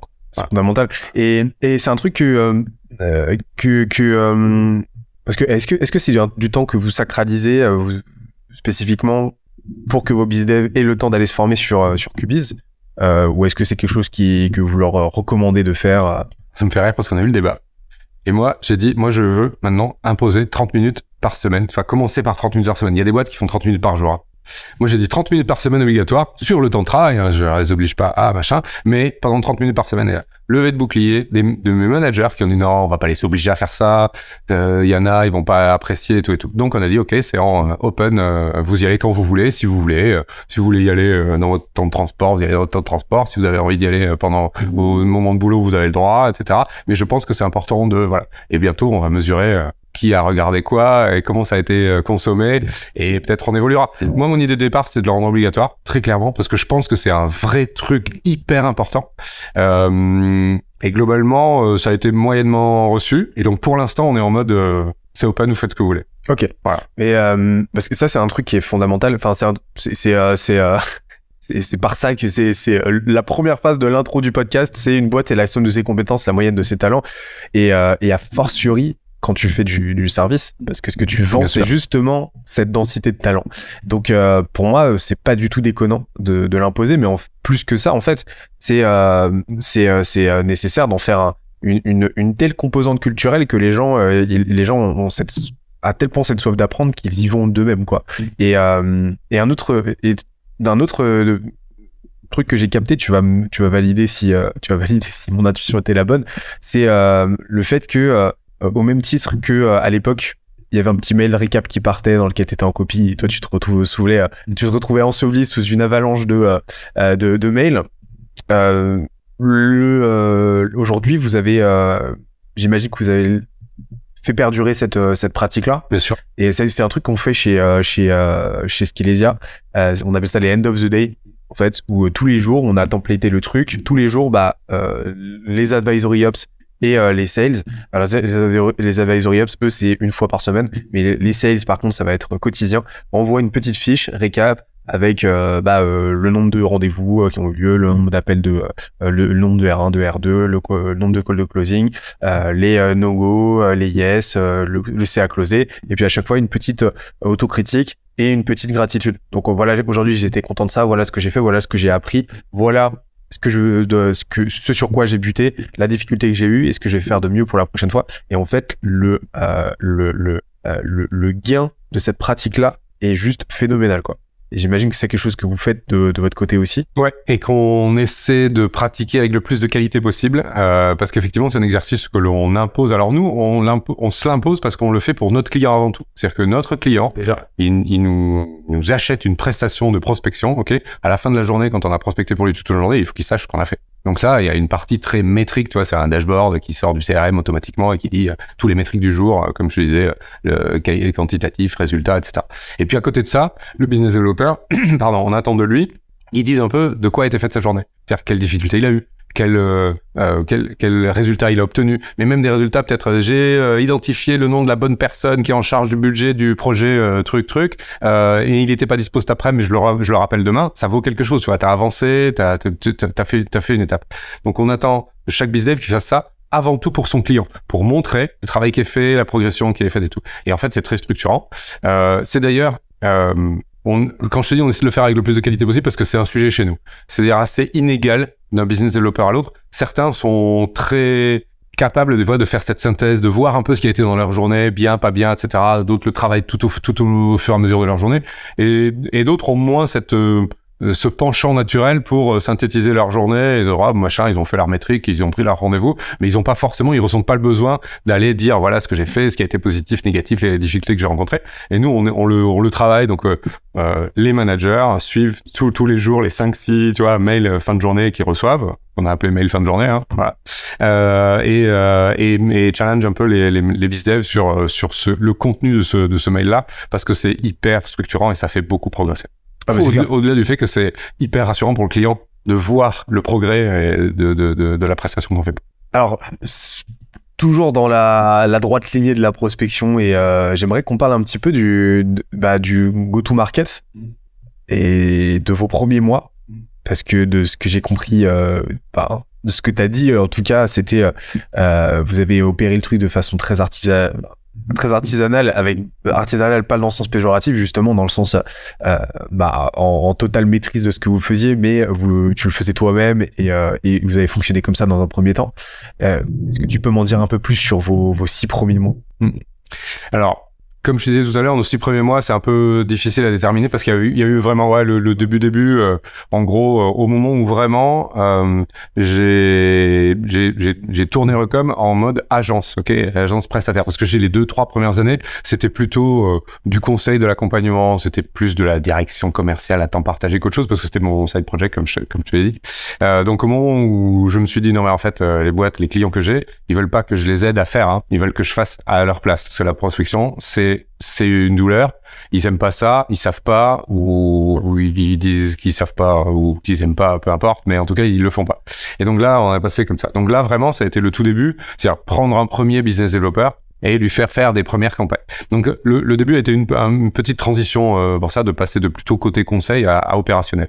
Et après, à partir du moment où on a dit ok, c'est ça, euh, c'est ça l'activité et c'est là-dedans qu'on va aller, bah, ça a été hyper simple. C'est moi, j'ai mis ma casquette de prospecteur et j'ai cherché des clients euh, pour nous, ok? Et dès qu'on trouvait des clients, en fait, euh, petit à petit, on prenait des, business développeurs au, fur et à mesure, ok? Euh, ça s'est passé comme ça. Au début, pas de pas de stratégie du tout, c'est-à-dire qu'en gros, c'était vraiment un peu de tout. Euh, je faisais des approches par téléphone beaucoup, un peu du réseau. à me présenter, tu connais quelqu'un qui connaît quelqu'un qui connaît quelqu'un. Ça a été vraiment pas structuré au départ, vraiment pas, ok? Et, et d'ailleurs, ça a été ça a été un peu flat au début parce que c'était il y a quelques années déjà et euh, il n'y avait pas une grosse tendance à l'externalisation, ok? Et il y avait il y avait des réticences sur dire non, moi prospection, personne peut vendre à ma place, ok? Donc il fallait bien dire non mais moi je vends pas à ta place, je prospecte, je fais un truc que globalement tu fais pas, donc il vaut mieux que je le fasse moi plutôt que voilà. Euh, donc un peu de travail d'évangélisation quand même au départ et donc euh, on a eu deux années assez calmes où ça a démarré euh, tout doux ok? Et après il y a eu plusieurs phénomènes je pense il y a eu euh, euh, le phénomène global de l'externalisation qui progresse et qui dit en fait on s'embête pas, on prend, on reste dans, on laisse dans la boîte que les, les fonctions vraiment euh, cœur cœur et après euh, tout ce qui est support en fait tu, tu, peux externaliser. Donc il y a eu ce phénomène là. Euh, il y a eu un phénomène sur le marché du travail où c'est un peu tendu et en fait tu peux pas recruter des SDR. Donc puisque tu veux pas les recruter, bah tu vas les chercher chez un prestataire. Ok. Et puis il y a eu aussi après d'une manière générale les, les, un marché qui se portait bien et donc besoin d'avancer, de prospecter, etc. Et donc tout ça a commencé à apporter et on a commencé à sentir, nous, une accélération euh, 2019. Ok, fin 2019, ça a commencé vraiment à accélérer. Et là, on voit, on a eu de l'entrant. On a eu euh, donc on a commencé à travailler notre SEO en 2019, je crois, et tout de suite, ça, on a commencé à avoir de l'entrant. Euh, donc on a de l'entrant, un peu de prospection, un peu de bouche à oreille, et hop, ça a accéléré. Et après, on a eu un gros phénomène d'accélération très étonnant, on va dire, qui a été euh, le Covid, premier confinement. Euh, la tendance était bonne avant le premier confinement. Honnêtement, on se plaignait pas. On avait plein de clients, c'était cool et l'accélération était bien. Le premier confinement, il a été, un, il a été un peu fou pour nous. C'est-à-dire que concrètement, la prestation s'est arrêtée. Euh, tout le monde a voulu arrêter. On n'avait plus personne dans les boîtes, donc c'est pas la peine, c'est le moment pour prospecter. Donc on s'est arrêté, chômage partiel, tout le monde à la maison, terminé. Et moi de chez moi, j'ai commencé à avoir des appels entrants de, de gens qui étaient chez eux aussi, hein, et qui commençait à dire ok après le confinement quand ça va se quand ça va se, se, là il va falloir y aller. Et moi je faisais 3 4 5 6 visios par jour depuis euh, la chambre d'amis de la maison euh, avec des gens qui disaient euh, dès que c'est fini euh, on y va. Et on a recommencé après le confinement. Donc tous nos clients qu'on avait mis en pause parce qu'on avait arrêté évidemment la, la, la, la presta ont repris. Et on avait 40 clients de plus qu'on a acquis pendant le confinement.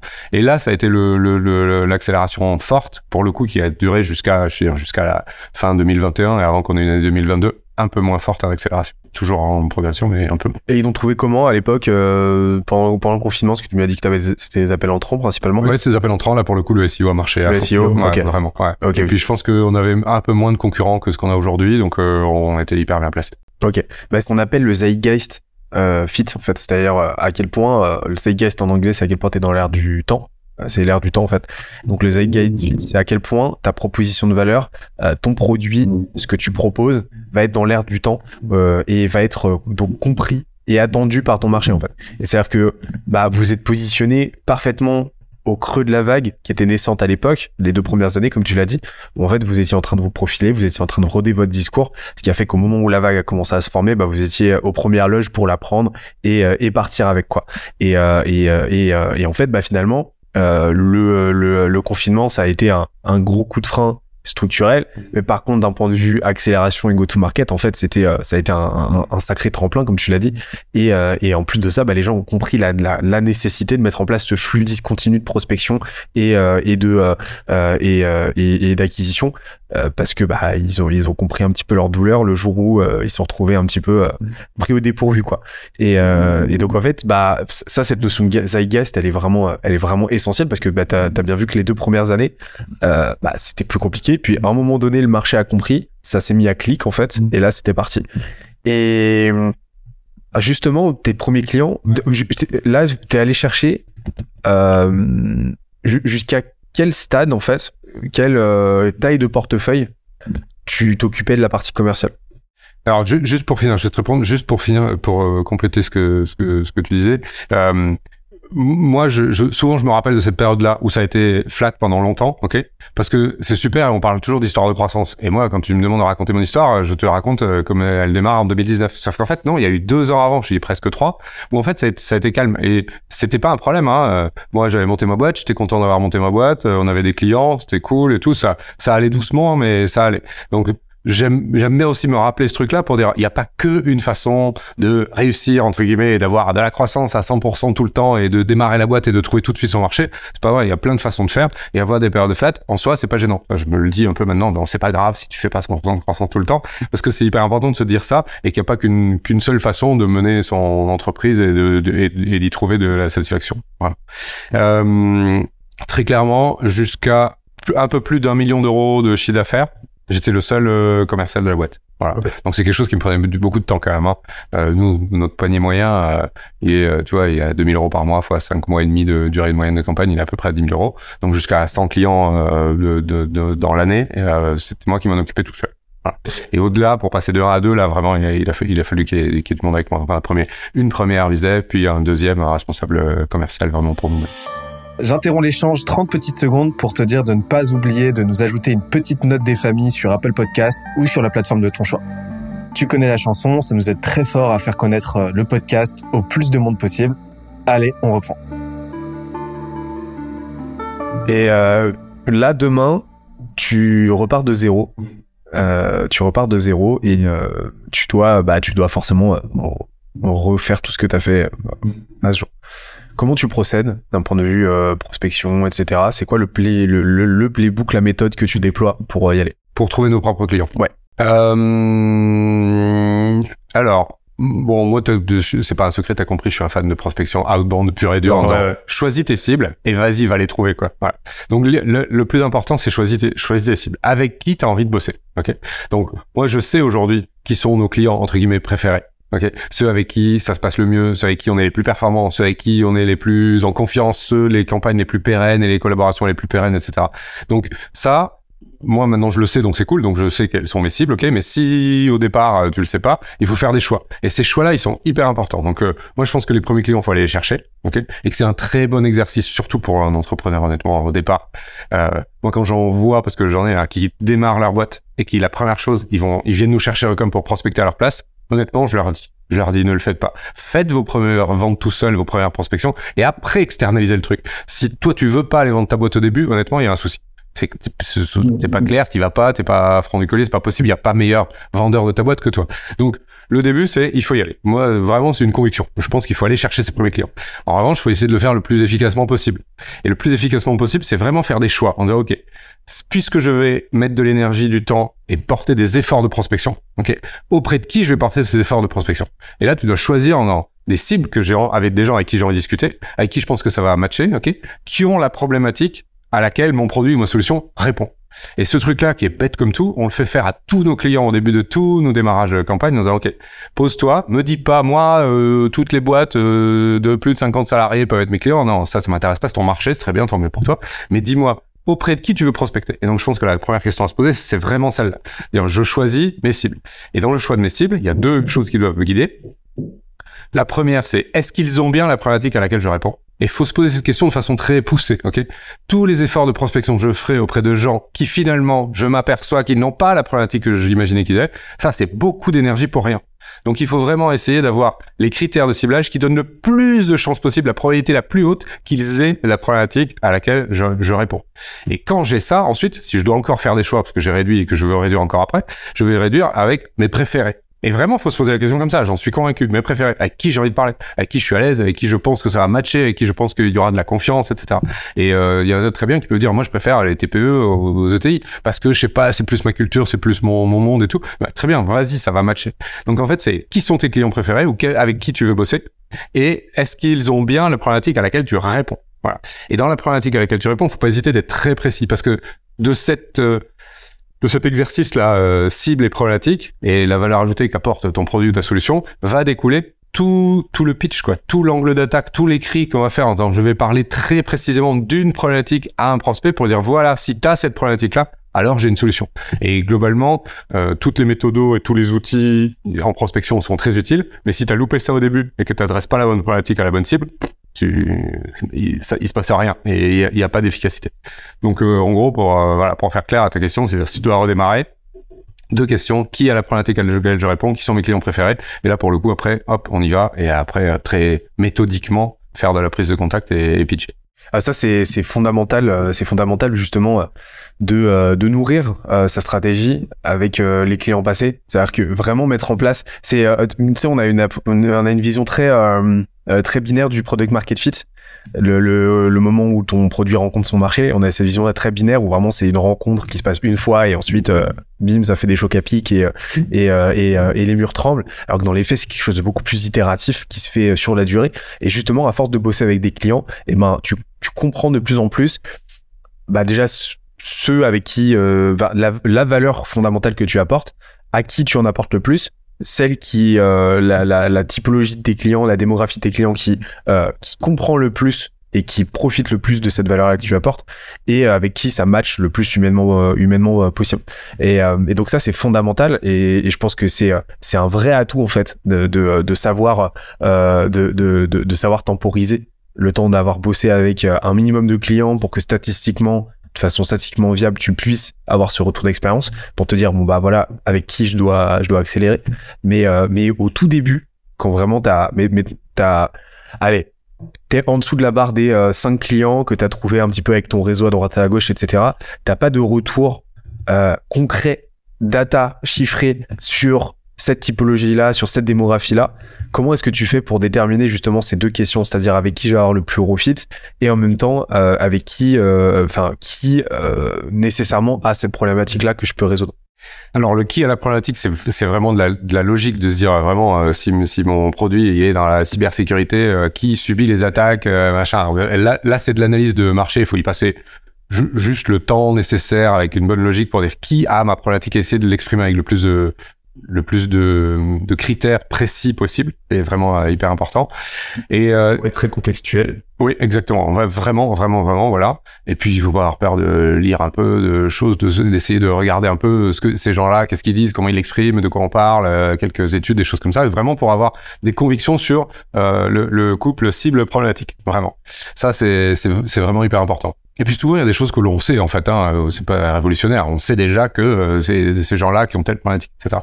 Et après, sur le côté euh, préféré, c'est un peu du feeling, ou alors basé sur des expériences, même même pas nombreuses, hein, mais des expériences très claires. J'ai un client, il avait cette, cette situation-là, cette problématique-là. Je lui ai solutionné, il m'a dit merci. Bah ça y est, tu l'as ton cas en fait. Tu sais que celui-là, dans ce cas-là précis, ça marche quoi. Voilà. Et nous, on en découvre encore. Je te donne un exemple. Alors, euh, je, je prends un exemple hyper précis. Euh, on a un client, euh, on va dire euh, grosse PME euh, dans l'IT. Ok?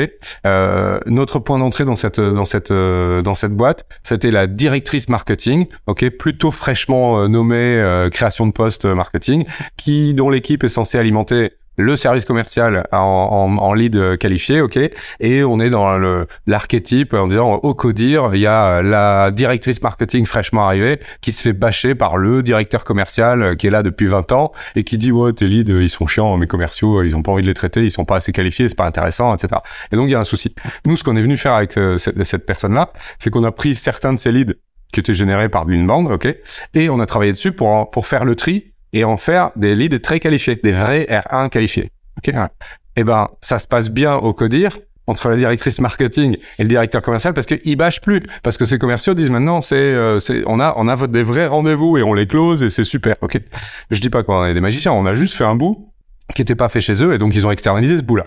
Et ben de ça, tu vois, c'est une situation très particulière. Et je pense même que le fait qu'elle soit une femme, qu'elle soit fraîchement arrivée euh, par rapport au bon vieux directeur commercial dans l'IT euh, qui est le, un pilier de la boîte, tu vois, et, et tout ce qui allait avec, voilà. Ben pour moi, ça c'est un cas. Et j'en ai fait une, une mini campagne de prospection pour nous sur uniquement en critères de ciblage, c'était des femmes directrices marketing, communication dans l'IT qui venaient de prendre un poste depuis moins de deux ans, euh, voilà. Et j'ai fait une approche en disant euh, si votre directeur commercial, euh, ah, tu peux difficilement faire plus concret que ça. En fait, j'ai vraiment fait comme ça, voilà. Et ça et ça ouvre des opportunités. Ok, ça a évidemment ouvert des opportunités parce que bon là j'ai fait vraiment le truc ultra précis, mais en réalité cette situation là, elle est assez courante. Ok, mais on l'a pris dans un cas particulier. Euh, voilà, c'est une façon de faire des choix. Mais euh, des comme ça, j'en ai trouvé 200 en fait assez rapidement avec Sales Navigator sur LinkedIn. T'en trouves vite 200. Et 200, c'est déjà beaucoup de boulot. Et euh, 200, si t'as 10% avec qui tu fais des visios, ça fait déjà 20. Et si t'en closes sur 4, t'as 5 nouveaux clients.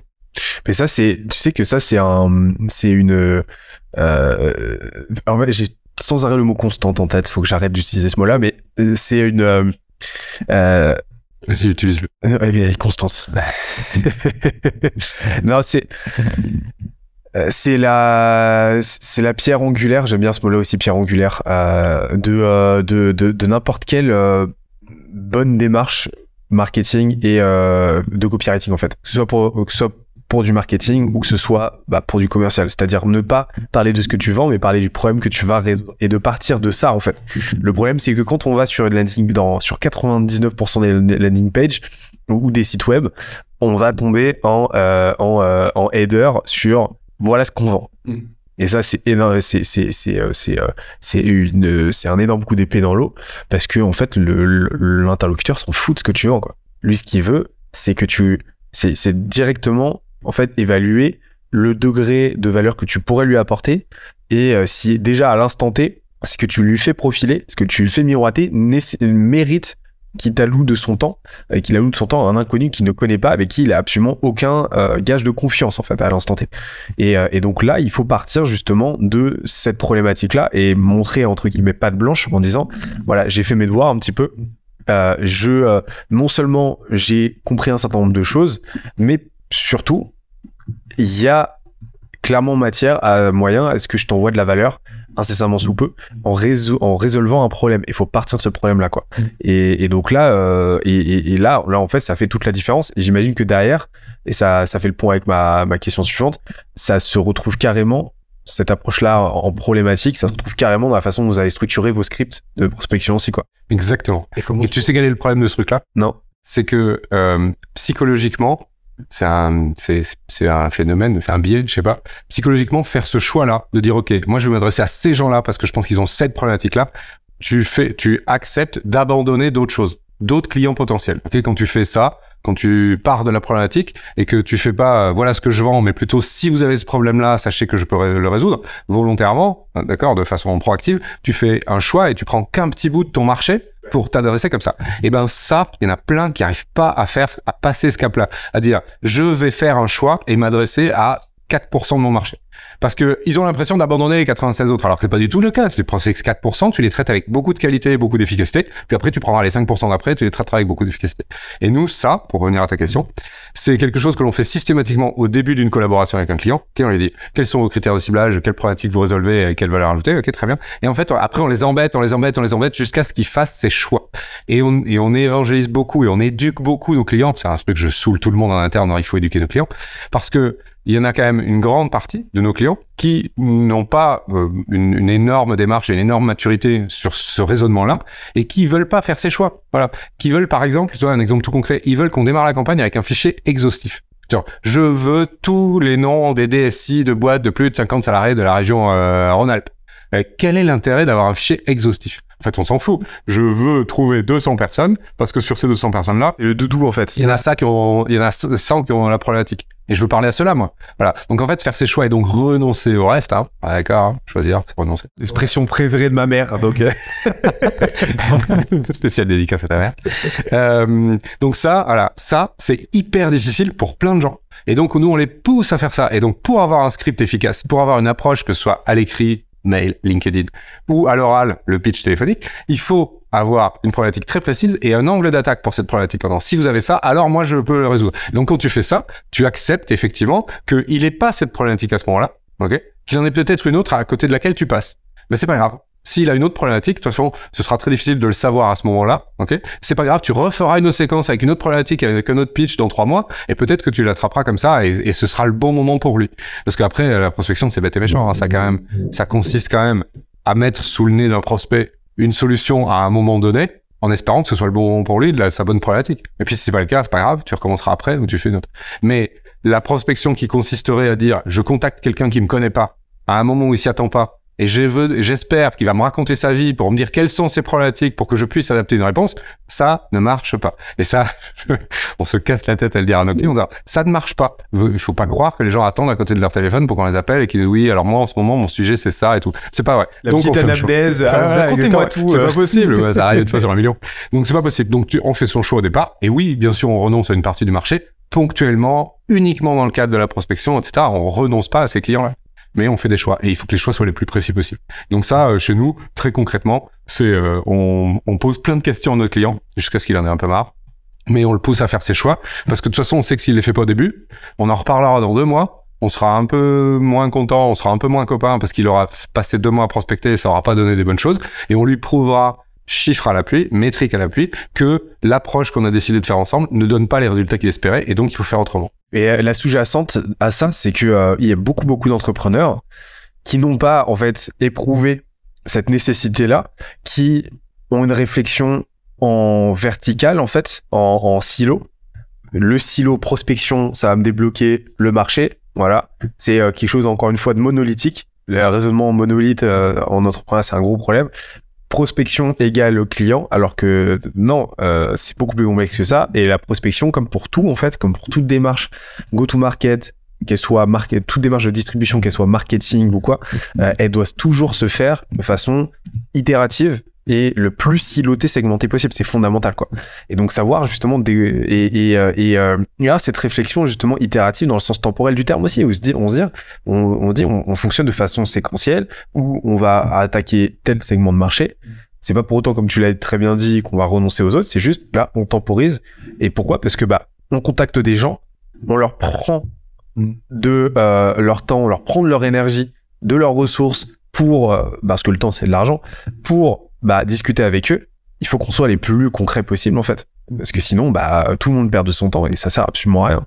Et, euh, et euh, sans, sans, sans, oublier le fait que bah, la prospection est quand même un des canaux les plus abordables et donc les plus entre guillemets concurrentiels et donc ça nécessite un haut niveau de maîtrise pour bien faire quoi. Et le script d'ailleurs, comment tu vous avez euh, vous le rédigez d'une certaine manière ou, euh, Ça fait partie de notre prestat que de rédiger le script et de le proposer à notre client. Donc c'est c'est forcément c'est dans le cadre de vraiment d'une collaboration. C'est notre client va euh, nous pitcher sa boîte, son marché, etc. Sur la base de ce qu'il nous dit, donc de sa bonne connaissance du marché en général. Nous on propose un, un, script, on lui propose, on fait quelques allers-retours euh, jusqu'à ce qu'il le valide. Okay. Pas nous, on a un process où, comme on va prospecter au nom de notre client, donc euh, comme on a, marque, marque blanche, on n'apparaît nulle part dans les dans les démarches de prospection, donc il valide tout. C'est-à-dire qu'on produit un fichier qualifié, on lui fait valider, on, on, on, prépare des scripts, on lui fait valider et on, et on rédige tous les messages écrits à l'avance, tous les mails, les messages LinkedIn qu'on a envoyés et on lui fait valider. Et notre client, quand il dit go, il a tout validé avant et on va faire que des choses qu'il avait prévalidées.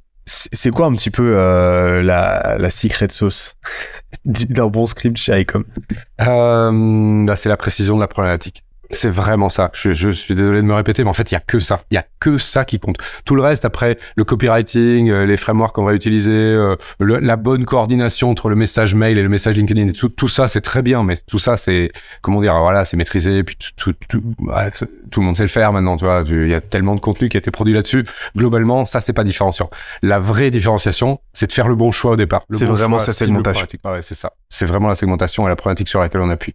Et le plus c'est précis, mieux c'est. Plus c'est précis, mieux c'est. Plus c'est précis, mieux c'est. Je l'ai assez dit ou pas? Euh, on, on, C'est bon, on mettra en boucle, euh, on, fera une loupe en montage. Mais euh, et, ça, ça c'est un truc. C'est euh, alors je ne comprends pas les entrepreneurs, les commerciaux qui n'ont pas 16 Navigator. Je ne comprends pas. Ça coûte 70 balles par mois en abonnement mensuel. Ça change la vie. C'est c'est c'est juste un indispensable selon moi. Et au-delà de ça, ceux qui l'ont, je suis estomaqué par le nombre de personnes qui ne savent pas l'utiliser correctement, alors que c'est une machine de guerre, quoi. Ouais. Ouais. C'est une machine de guerre. Et euh, est-ce que c'est un outil que vous utilisez au quotidien ou pas? Ouais, ah oui, oui, tout à fait. Bah en fait, c'est c'est la, la base, la base de la constitution de de la, de la grande majorité de nos fichiers. Alors nous, on n'est pas euh, on n'est pas marié avec un seul outil. On est utilisateur de plein d'outils différents et en fonction des critères de ciblage de, de, des clients, on va adapter. Ok? Ah, il y a des trucs euh, très classiques euh, effectivement, Sales Navigator est un peu la base de pas mal de constitution de fichiers chez nous, mais des choses aussi qui sortent de l'ordinaire. On va aller acheter des trucs très très très spécifiques auprès de vendeurs de data très pointus. Euh, et souvent, on fait un mix de tout ça. On va acheter en partie, constituer, scraper et enrichir avec des outils euh, plus ou moins automatiques. Euh, donc, on, on a un mix d'outils qu'on va adapter, utiliser en fonction des cas. Voilà. Euh, Sales Navigator reste quand même la base. Alors nous, c'est génial. On a un compte Sales Navigator. Je l'ai tous. On a un compte Sales Navigator avec lequel on fait tous les fichiers de tous nos clients. Parce qu'en fait, on s'en sert pour faire de l'extraction euh, euh, de, de, critères de ciblage hyper précis. Puis on extrait les profils et ensuite euh, drop contact, etc. pour aller enrichir les, les, les, les, les, mails et pouvoir avoir un, un, un, fichier qualifié. Fichier qualifié de départ, on démarre pas sans mail, téléphone, LinkedIn. Euh, sinon, il en manque un bout. Alors justement, je suis en, on parle d'outils là. Aujourd'hui, effectivement, il y a, y a voilà, on, ça serait redondant que de, euh, de faire la liste de tous les outils. Voilà, il y a ces navigateurs indispensables, Société Info qui est excellent, Faro aussi qui a fait de, de gros projets, euh, de gros progrès. Il y a les copains de Find Customer aussi, je sais pas si tu les utilises, mais qui font l'enregistrement en cascade. On les a regardés en veille, mais on on n'utilise pas encore. Bah c'est très pratique, c'est très pratique. En vrai, ça fait l'enregistrement en cascade entre euh, bah, ces navigateurs, ça te clean. je crois que ça se plug à EvaBoot, EvaBoot aussi qui nettoie tes tes, tes, tes recherches et ensuite ça fait l'enregistrement en cascade entre euh, Drop Contact, euh, euh, Hunter, etc.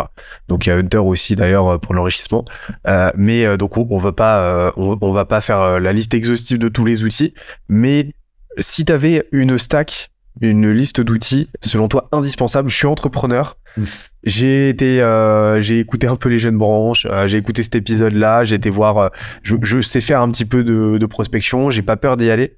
Mais par contre, il me faut une liste d'outils. Je suis complètement, euh, je suis complètement dans le flou par rapport à ça. Ce serait quoi vraiment la liste d'outils indispensables que je dois absolument euh, utiliser? Alors, les, les basiques, basiques, effectivement, tout ce que tu as cité, on les utilise tous plus ou moins, je te dis, en fonction des cas. Les basiques, basiques, euh, je dirais qu'il faut euh, nav, euh, Drop Contact, euh, Faro, Hunter. Ça, c'est pour constituer. après, après, il faut un, un lemlist ou un, une grosse machine pour adresser. Euh, et après, un CRM éventuellement, mais ça, il y en a tellement et on fait bien comme on veut et c'est vraiment au feeling et il faut trouver un truc qui corresponde bien. Mais euh, voilà, mais il faut, disons qu'il faut au moins ces outils-là pour euh, constituer euh, et adresser les séquences euh, écrites. Voilà. Et après, selon ce que tu veux faire, après tu l'organises à ta façon dans ton CRM à toi, qui, qui peut être basique. Hein. Il y a des CRM sur Notion euh, qui, que les gens se sont construits qui sont hyper bien parce qu'il faut vraiment que ça corresponde à sa pratique. Euh, nous, pardon, on utilise un CRM qui est pas très connu, ok, mais qui correspond exactement à notre pratique. Et notre pratique, c'est quoi? C'est de faire uniquement de la pure chasse jusqu'au R1. Tu vois, on n'a pas forcément besoin de suivre exactement après ce qui se passe et jusqu'à la facturation des trucs comme ça où il y a des CRM très complets. Euh, et en mode agence, c'est-à-dire qu'on le fait en permanence pour plein de clients différents. Euh, chez nous, un business developer, il a plusieurs adresses mail au nom de ses plusieurs clients, tout ça, et il faut qu'il ait tout ça. Donc, on a choisi un CRM qui est en fait euh, dans Gmail dans le dans notre client mail. Et donc on a tous les adresses mail et les différentes pipes au même endroit. C'est strict? Non, c'est son concurrent. On est longtemps chez Strict. Ah, tu connais Strict Il n'y en a pas beaucoup, ça me fait toujours plaisir. Euh, non, je suis le dernier utilisateur Strict de chez Recom. Tout le monde a basculé sur un, un équivalent qui s'appelle NetHunt. Ok. Avec qui on discute beaucoup et qui a développé des fonctionnalités exprès pour nous et pour notre fonctionnement d'agence, qui est juste génial pour nous. Voilà. Mais je, je le préconiserai pas forcément pour quelqu'un qui qui euh, veut démarrer tout seul, il y a des choses euh, après comme on, comme on veut. Il est génial pour euh, un espèce de tout en un pour centraliser les choses parce qu'il vient dans le dans le dans, dans, Gmail et que moi je trouve que c'est un outil d'un confort incroyable. Euh, voilà. Mais donc pour la stack vraiment il faut voilà il y a il y a trois quatre indispensables sur la constitution et pour pour bien organiser la prise de contact pour des scénarios, il n'y a pas besoin de faire des choses hyper complexes. Encore une fois, c'est faut que ce soit simple et efficace. Mais euh, l'emlist des choses voilà. Sachant que nous, euh, il y a tellement d'outils qui apparaissent et disparaissent en permanence sur le marché de ça, qu'on fait de la veille, mais ça nous prend un temps de malade. C'est-à-dire que nous, on fait de la veille pour toujours se demander s'il n'y a pas un nouvel outil qui sort et qu'il y a vraiment une fonctionnalité qu'on n'avait pas. Mmh. Ok? Et on change nos outils, je sais pas, on change euh, par an dans notre sac, on intègre un ou deux nouveaux outils par an systématiquement soit qui vient en plus, soit qui vient remplacer, allez deux ou trois, je dirais. Euh, mais c'est un gros boulot en fait pour en choisir euh, deux qui correspondent bien à notre à nos fonctionnalités, etc. Donc en fait, on se fait pitcher des outils tout le temps. Il y a quelqu'un qui passe beaucoup de temps maintenant.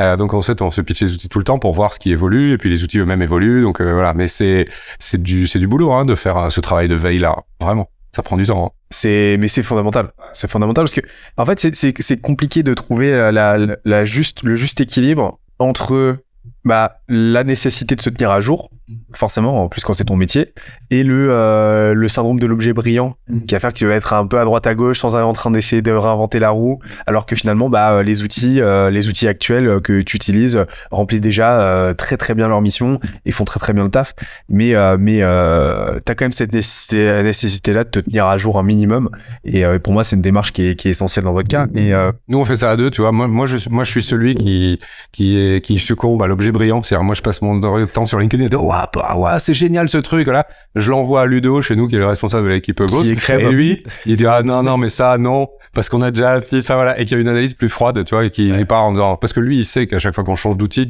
ça change quand même beaucoup de choses c'est il faut mettre à jour euh, le process mettre à jour le truc et euh, lui il est, il, il est plus raisonnable que moi moi, je, moi, si je m'écoutais, je changerais tous les trois mois. Ah, mais c'est un bon, c'est un bon euh, binôme qui, selon moi, est fondamental dans une boîte, c'est-à-dire le, euh, le, celui qui s'enflamme, mm. qui est à fond. Mm. Alors, je, on, on, on est deux. je suis, je suis monsieur euh, message sur Slack euh, ou sur WhatsApp sauvage à à Christian pour lui partager le dernier dernier outil, la dernière pratique que j'ai trouvée, etc. Donc le syndrome de l'objet brillant perso, je suis à fond dedans. Et après, bah, il faut euh, quelqu'un qui fait effectivement contrebalance, rajoute un petit peu plus de, un petit peu plus de, de cartésianisme euh, et de froideur. Et, euh, et donc, Christian remplit très bien ce, ce rôle en tant que cofondateur. Et, et, et, donc, toi, tu joues plus ce rôle-là du, de, de, de l'éclaireur, quoi, on va dire. Ouais. Mais c'est un binôme qui, à cette échelle-là, un petit peu trivial et, et importante, mais qui est ultra importante aussi, bah, à une échelle plus globale de la boîte, quoi. C'est fondamental d'avoir ce binôme, selon moi, très entre guillemets CEO, mm.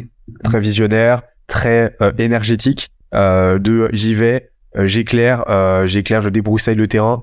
je, je, en fait, je capte les opportunités, je les identifie, et quelqu'un qui va les trier les rationaliser et les opérationnaliser quand elles sont euh, identifiées, quoi, quand elles sont euh, sélectionnées. Et, le tout pour tenir notre promesse. Notre promesse, c'est quand même de ne pas être trop mauvais sur ce qu'on fait. Donc, euh, en fait, et puis pour tout entrepreneur qui veut lancer de façon efficace son business, il faut quand même qu'il se dise que les outils qu'il qu emploie sont, sont, sont les bons. Et pour, pour tenir cette promesse-là, c'est du boulot. Moi, je me souviens d'un truc marquant quand on a démarré de faire, faire des automatisations sur LinkedIn on, avait démarré avec un outil français qui s'appelait YouCatchIt, développé par un, savant fou euh, dans son salon.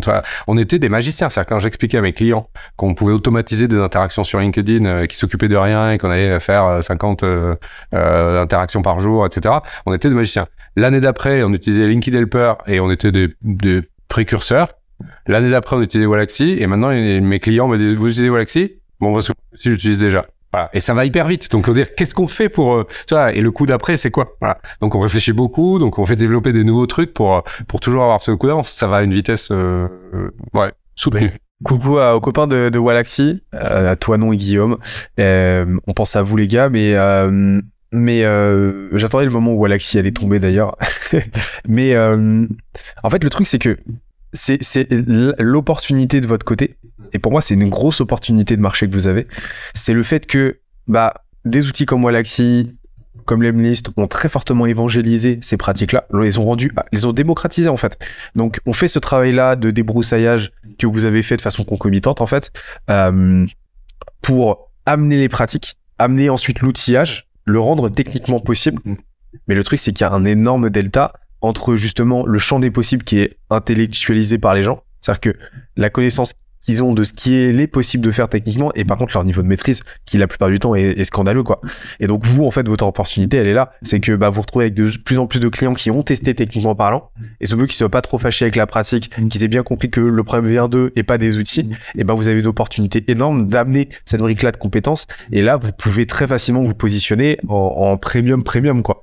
Et, euh, et vendre un service beaucoup plus cher que ce qu'on voit il y a ce que ce qu'on voyait encore il y a quelques années c'est-à-dire des services très produ des agences très productisées en fait où tout simplement c'était j'envoie des campagnes euh, à l'arrache. Et c'est un truc qu'on voyait d'ailleurs à une époque qui se fait quasiment plus d'ailleurs. Euh, les SaaS les outils de prospection en eux-mêmes qui vendaient des campagnes pilotées qui étaient affreuses. Mais c'est juste que à l'époque euh, à l'époque le niveau de maîtrise était tellement faible enfin le niveau de compréhension était tellement faible que euh, ça suffisait quoi Là aujourd'hui, non, ça suffit plus. Euh, pourquoi? Parce que bah il y a de plus en plus de messages de prospection qui partent, normal, parce que bah les outils sont démocratisés, de plus en plus de gens qui le font, et donc il y a cette nécessité là en fait de rajouter ce niveau-là de compréhension et de maîtrise supplémentaire. Et donc c'est là que vous vous posiez, vous arrivez et que vous vous positionnez quoi. Et on a des clients qui utilisent Walaxy et qui partent avec nous quand même. Parce qu'ils savent très bien qu'ils viennent chercher autre chose. C'est pas l'outil, en fait, qui va faire l'énorme différence. C'est qu'ils ils l'utilisaient pas bien ou pas assez ou voilà. Mais c'est là qu'on voit l'importance de savoir se réinventer en tant que boîte, parce que pendant une période, votre différenciation à vous et votre proposition de valeur à vous, c'était euh, au-delà de la partie stratégique, c'était votre accès à des outils confidentiels, à des techniques confidentielles. Et euh, ce qui est, ce qui aujourd'hui n'est plus du tout le cas en fait. C'est-à-dire qu'aujourd'hui, euh, non, ça c'est une commodité. Par contre, nous, la différenciation, c'est ça. Et donc, d'où la nécessité de se réinventer, mais quelle que soit la boîte. Et dans votre cas, bah, on le voit de façon très concrète ici, quoi. Et, euh, et, j'aimerais bien qu'on parle euh, rapidement de, euh, de, euh, de comment vous êtes structuré aujourd'hui. Euh, là, aujourd'hui, parce que là, on a beaucoup parlé de, de comment vous procédez pour vos clients. Donc, vous procédez, euh, je l'imagine, de, de la même manière pour vous sur la partie commerciale. Mais, euh, mais comment vous êtes organisé d'un point de vue marketing, d'un point de vue distribution, d'un point de vue, tu, tu m'as parlé de SEO tout à l'heure. Comment vous générez vos opportunités aujourd'hui? De façon assez simple euh, et, et, je, et, je, crois très classique. Euh, en gros, on, on, travaille avec une agence SEO pour être euh, correctement positionné sur des requêtes correspondant à notre, euh, tu vois, à notre activité. Euh, donc ça, ça, fait longtemps maintenant qu'on travaille avec, des, des, des, pros du, SEO. Euh, donc euh, on, est on est loin d'être très bon, mais on n'est pas en retard, on va dire. Donc euh, voilà, donc ça c'est ça c'est un premier c'est un premier sujet. Euh, on a beaucoup retravaillé notre site pour être hyper clair sur ce que l'on fait et ce que l'on ne fait pas, pour avoir du lead entrant très quali. Okay Donc on a notamment, euh, on ne fait que du B2B et au début on avait des, des leads entrants de gens qui faisaient du B2C.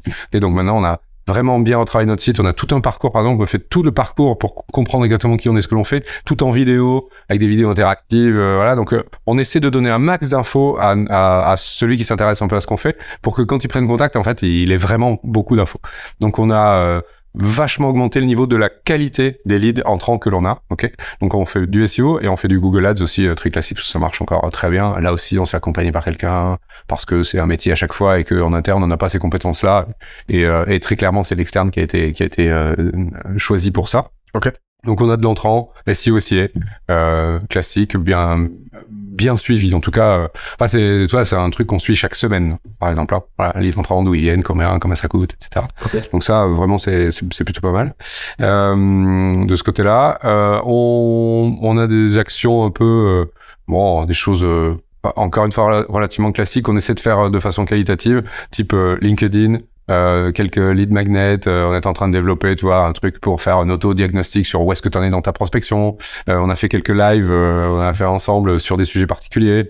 on a fait pendant très longtemps, c'était il y a longtemps, on faisait des ateliers, mais alors à physique, les gens venaient au bureau pour deux heures pour parler performance commerciale. Ok, vraiment. Donc les gens venaient, on mélangeait bien marché ça. prospects. Ça, c'était génial. Alors ça a bien marché. C'était physique, il fallait venir le matin. Donc c'était tous les mercredis matin, café, croissant, 9h, etc. Et on annonçait 9h, 10h30 et on finissait à midi à chaque fois parce que c'était génial et qu'on papotait. Euh, j'ai adoré faire ça. On a fait ça pendant un an. Tous mes mercredis matins a été consacré à ça. On a rencontré plein de gens et tout et tout. Le ROI, là, pur, euh, directement, était, pas fou parce qu'en fait, euh, ça, c'était pas dingo là sur le moment. Et quand tu vois ce que tu peux faire avec du SIA et trois visio, euh, c'est quand même beaucoup plus efficace. Mais il n'empêche, sur le long terme, ça nous a aidé aussi à nous positionner, à mieux comprendre prendre nos clients, à se positionner sur le marché. incroyable. C'était vraiment génial. Et on mélangeait euh, nos clients et nos prospects, ok, qui venaient juste dire ah, viens, viens dis-nous qui tu es, dis-moi quelle est ta, ta, ta, problématique commerciale et on en discute euh, entre nous euh, comme ça. C'était vraiment hyper hyper quali. C'était très très chouette ça. Donc on va reprendre sous une forme, on va reprendre ça à la rentrée là sous une forme digitale une fois par mois, juste un atelier euh, pareil en disant tu viens, euh, tu, tu, tu, nous dis quelle est ta problématique commerciale et on, et on en discute, vraiment du pur euh, pur qualitatif parce que moi j'aime beaucoup ce genre de choses. Euh, voilà donc on a ce genre de trucs là, on a beaucoup beaucoup de bouche à oreille, beaucoup, c'est-à-dire qu'on a beaucoup de clients qui nous recommandent euh, de gens qui ont entendu parler de nous par euh, des gens qui ont fait des campagnes chez nous. Et donc, en gros, on a, on a très clairement un tiers, un tiers, un tiers. Hein. On a un tiers SEO aussi. On a un tiers de reco. Vraiment, tous les jours, je traite des demandes entrantes. Bon, c'est mon grand kiff. Vraiment, j'adore ça. 30% de, de, bouche à oreille environ, quoi. Ouais et hyper précieux ça vraiment donc euh, ouais voilà vous avez le mix parfait en fait et 30% de notre prospection parce qu'on prospecte quand même un peu bah c'est c'est marrant parce que c'est vraiment pour moi c'est le golden number. C'est le nombre d'or en fait de euh, du marketing mix en fait de la distribution. C'est-à-dire que pour moi le meilleur c'est un des meilleurs indicateurs de la santé d'une boîte. C'est-à-dire avoir un tiers de lead entrant d'inbound en fait, un tiers de lead outbound que tu vas chercher avec ta prospection et un tiers de bouche à oreille. Pourquoi? Parce que bah l'inbound ça prouve que ce que tu fais est intelligible à des gens qui à l'origine ne te connaissaient pas et que tu sais leur parler avec une logique content, avec une logique média. L'outbound prouve que tu sais exactement à qui tu t'adresses et que tu sais aller les chercher et donc tu as une totale résilience parce que demain, bah, t'arrêtes de faire du contenu, tu peux continuer à aller chercher tes leads. Et, donc, c'est parfaitement indicatif de ton niveau de compétence en interne d'un point de vue purement business. Et euh, le bouche à oreille, bah, c'est indicatif de euh, la qualité de ton, ton produit et de ton product market fit aussi. Parce que bah, ça, veut, ça prouve que les gens en parlent de façon systématique et substantielle. Euh, sinon t'aurais pas de bouche oreille. Et donc le un tiers un tiers un tiers pour moi c'est un, un, indicateur mais de fou furieux quoi.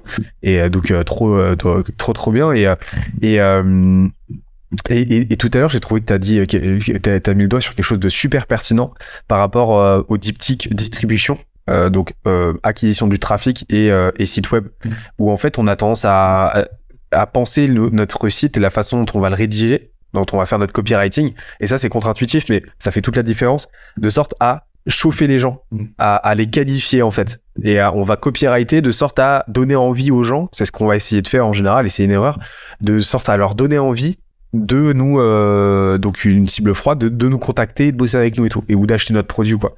Alors que c'est l'inverse qu'il faut faire. Pourquoi? Parce que si tu as bien fait ton achat enfin ton, ton acquisition de trafic si tu as bien fait ton SEO si tu as bien fait tes ads si tu as bien fait ton contenu 90% du site du, du, trafic qui vient sur ton site est, est déjà qualifié ou a déjà des indicateurs de qualification démographique, firmographique, etc.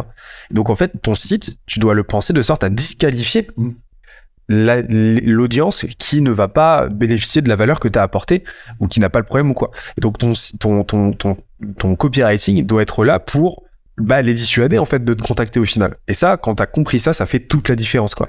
Mais nous, on l'a compris de façon hyper pragmatique. T'as compris, on a fait plein de trucs. Ils sont hyper pragmatiques. on, avait, on avait marre de faire des visios avec des gens qui, en fait, euh, n'étaient pas vraiment intéressés par ce qu'on faisait. On avait deux grands sujets. C'était B2B, B2C. Donc, la basique, on a dit, mais il faut qu'il y ait écrit B2B partout pour éliminer ceux qui sont en B2C. On a, ils vont perdre leur temps et nous, ils nous font perdre notre temps.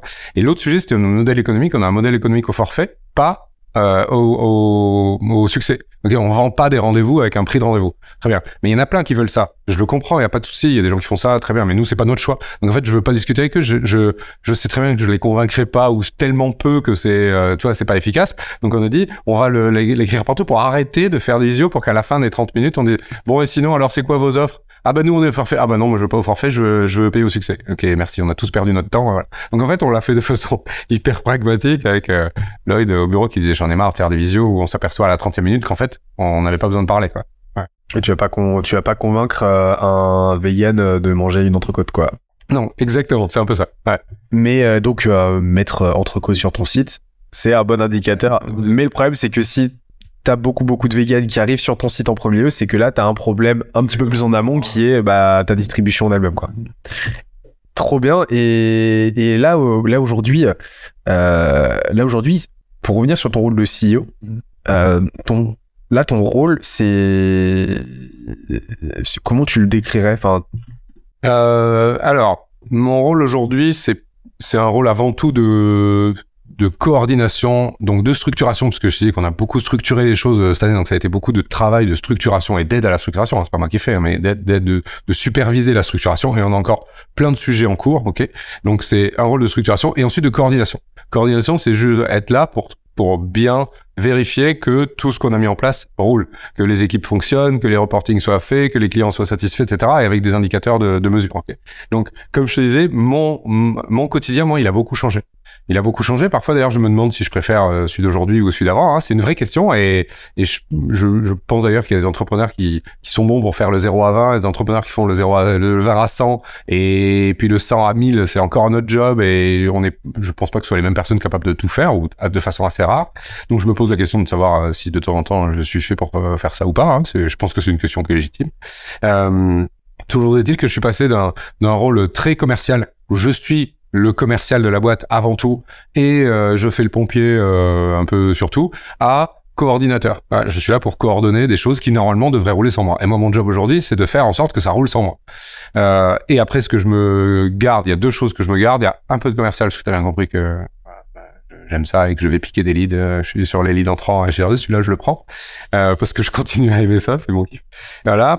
Et, et l'autre truc, c'est le côté, euh, et demain, qu'est-ce qu'on fait? De se poser la question du, du, du coup d'après. Bah, très concrètement sur la veille, ça c'est un sujet sur la veille, ok, mais de dire ok, qu'est-ce qu'on qu'est-ce qu'on peut euh, améliorer dans notre productivité, euh, comment on peut intégrer euh, du no-code dans, dans des outils no-code dans notre euh, quotidien pour essayer de gagner en efficacité. Qu'est-ce qu'on fait demain quand on sera à tel niveau d'activité et que je veux qu'on fasse de la diversification d'activités parce que pour l'instant on est sur une activité très réduite.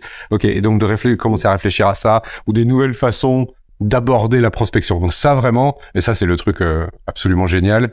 Euh, ou d'ailleurs, euh, c'est c'est pas forcément du temps dédié. Hein. Moi, j'ai pas un temps dans mon emploi du temps où je dis je réfléchis. Moi, chaque fois que je le mets, tu sais, il saute parce que le quotidien vient. Mais en fait, c'est un peu tout le temps. Mm. Il y a plein de petits moments comme ça, euh, le quart d'heure, la demi-heure, qui est consacré à euh, réfléchir à la suite, etc. Donc moi, je dirais que moi, mon quotidien aujourd'hui en tant que CEO, c'est plutôt coordinateur. Ok, avec un- encore pas mal de chantiers de structuration. Euh, une petite connotation commerciale, mais ça c'est pour pour le plaisir euh, et euh, et penser à la suite. C'est-à-dire qu'est-ce qu'on fait demain? Bah, c'est pas que pour moi, c'est pas que pour le plaisir parce que euh, si je devais résumer ton rôle en, quatre briques, t'as vraiment cette brique-là vision. Qui, euh, les briques se nourrissent les unes des autres, mais t'aurais vraiment cette brique-là vision, la brique stratégie. Ok, maintenant cette vision, comment est-ce que j'en fais quelque chose de concret, un plan d'action qui va me permettre d'atteindre cette vision.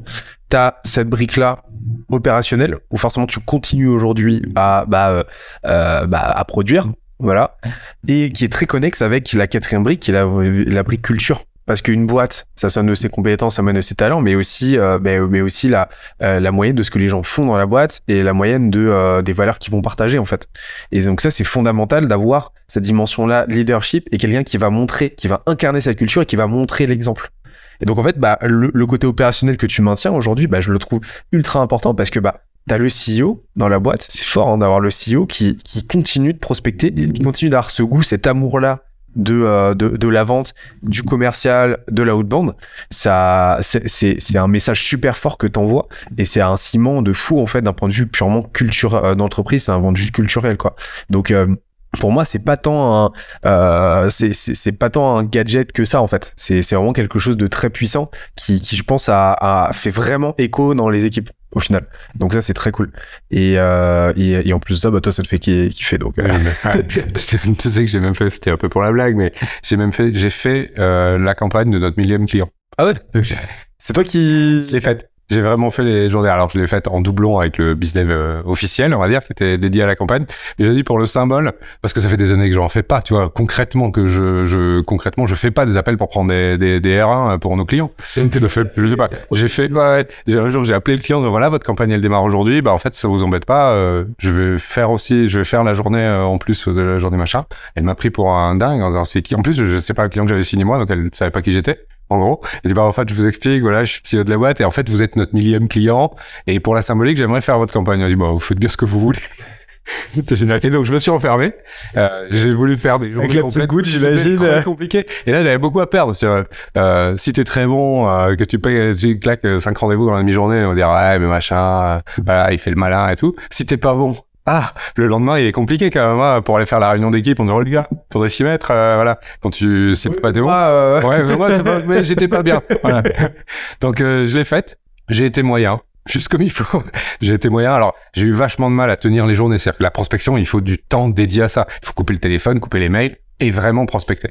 Donc euh, je m'étais prévu des journées très rapidement, c'est je m'étais prévu des demi-journées qui se sont transformées en des demi-demi-journées et tout. Mais je l'ai fait, j'ai fait l'exercice. Franchement, je, je, je, me suis régalé à le faire. Bah, ne faire que ça, c'est plus dur. Attention, hein, c'est un métier qui est difficile, qui est exigeant. Hein, tu vois, faire de la prospection euh, 220 jours par an, euh, la constance, par. Franchement, la constance est, est, une qualité qui est très importante chez nous et qui fait la différence entre les vrais bons euh, bizdev et ceux qui ont plus de mal. Euh, donc c'est c'est un vrai sujet. Donc moi, quand je l'ai fait comme ça une demi-journée par semaine, honnêtement, euh, j'avais pas cette problématique-là. Donc j'ai bien conscience que j'ai pas fait l'exercice exactement comme les, les, les, personnes chez moi font. Mais j'ai adoré faire cet exercice-là. Je me suis pris des bâches, des gens m'ont raccroché au nez, j'ai vécu le truc euh, exactement. J'ai adoré. Voilà. Mais c'est fort, mais c'est très très, mais vraiment c'est très très fort. C'est c'est la, la, la, culture, euh, la, la, culture dans la boîte, euh, c'est quelque chose de, dont on parle bien trop peu. Et pourtant, c'est c'est euh, et à fortiori quand une boîte grossit comme ça et que tu commences à, à, compter en dizaines, voire en centaines euh, des effectifs, ça fait toute la différence. Et, et la culture, c'est euh, c'est pas ce que tu vas placarder, c'est pas les valeurs que tu vas écrire sur Notion ou tu vas euh, ou tu vas taguer sur ton mur. C'est à quel point tu vas avoir des actions des euh, ouais des actes des euh, des euh, des, des, des, des, des éléments d'incarnation en fait de ces valeurs là et de ces de ces cultures assets en fait.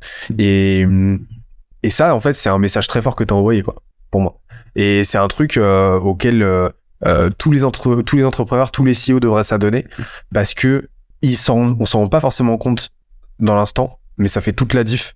Parce que là tu tu envoies le message qui est fondamental à tes équipes de voilà chez nous on a les paroles mais on a aussi les actes et il euh, n'y a pas de désalignement entre les deux et quand c'est quand tu as ce désalignement là qu'en général tu commences à avoir des problèmes quoi et tu sais tout à l'heure notre responsable de la performance qui fait des appels ping pong c'est il se met à côté d'un business et on fait on en fait un chacun il y a rien de plus efficace et il y a rien de plus euh, embarquant que ça on, on se met tous les deux et on fait ensemble voilà et ça veut pas dire que l'un va être super fort et l'autre va la qu'à regarder et admirer. C'est pas du tout ça hein, la question. En plus, en prospection, je veux dire, euh, la qualité numéro un, c'est l'humilité. Hein. parce que c'est dur et ça te remet à ta place. Donc euh, l'important c'est de ça, c'est de dire on, sait, on est, on se met à, côte à côte et on fait ensemble. Voilà, ça, ça pour le coup c'est, c'est fort. Et ce qu'on fait en ce moment en faisant ça là, c'est, ça nous fait beaucoup beaucoup progresser. Ouais. Vraiment. Ouais. Excellent. Écoute, je te propose de, de terminer l'échange avec les traditionnelles questions que je pose euh, toujours à la fin. Et ça va faire paraître boucler avec la question que je veux te poser depuis le, depuis quasiment le début de l'échange, mais à chaque fois j'en ai une autre sur lesquelles j'embraye.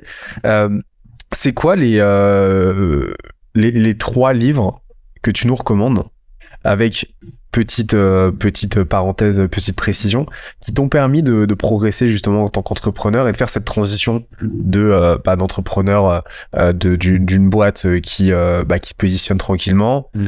à une boîte qui aujourd'hui double tous les ans? Tu vas être déçu de la réponse. Ah, je suis jamais déçu moi. non, il fallait poser la question malheureusement. Je ne lis rien. Je suis une quiche. Non, mais lecture ou euh, lecture ou euh, comment est-ce que tu as fait pour progresser euh, Il y a des... des podcasts, ça peut être. Tu parles, on a parlé de documentaires tout à l'heure. Podcasts, ah, il y a, y, a, y a plein de choses. des podcasts, oui, c'est sûr, c'est sûr et certain. Je trouve que depuis que j'en écoute, ça ouvre vachement l'esprit et sur notamment le côté structuration des boîtes, vraiment. donc Mathieu Stéphanie. Voilà. franchement, tiens, c'est pas pour pas pour juste envoyer des fleurs, vraiment beaucoup, plein de trucs hyper intéressants. Euh, d'autres euh, plus ouverts ou plus variés, euh, un que j'aime beaucoup qui s'appelle Pause, de Alexandre Mars sur des personnalités bah, pas que du monde de l'entreprise, soit vraiment plus vrai, mais avec plein de parallèles possibles euh, très très intéressants. En termes de bouquins, je suis nul. Euh, c'est la cata. Euh, je lis rien. J'ai deux bouquins posés sur la table de nuit qui sont les mêmes depuis un an et demi et ils avancent pas. Donc je ne lis rien du tout. Voilà. Donc je je fais pas ça. En revanche, j'aime beaucoup discuter avec des gens. Et il y a franchement des gens qui font avancer. Euh, voilà, il y a, y a, quelqu'un au tout début de l'aventure euh, qui m'a expliqué le business de la prospection parce que euh, elle avait fait ça pendant dix ans dans une boîte de téléprospection euh, classico-classique et qui m'a fait gagner un temps euh, incroyable.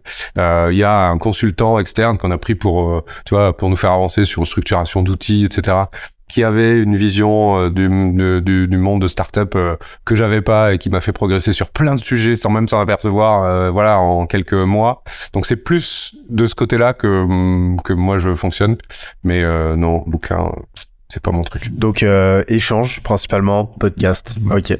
Mais c'est ça fait toute la différence. Euh, je parlais de Christian tout à l'heure. Euh, Christian a alors c'est un truc qui justement regrette de plus avoir trop le temps de faire parce que ça ça, ça, ça l'aidait énormément.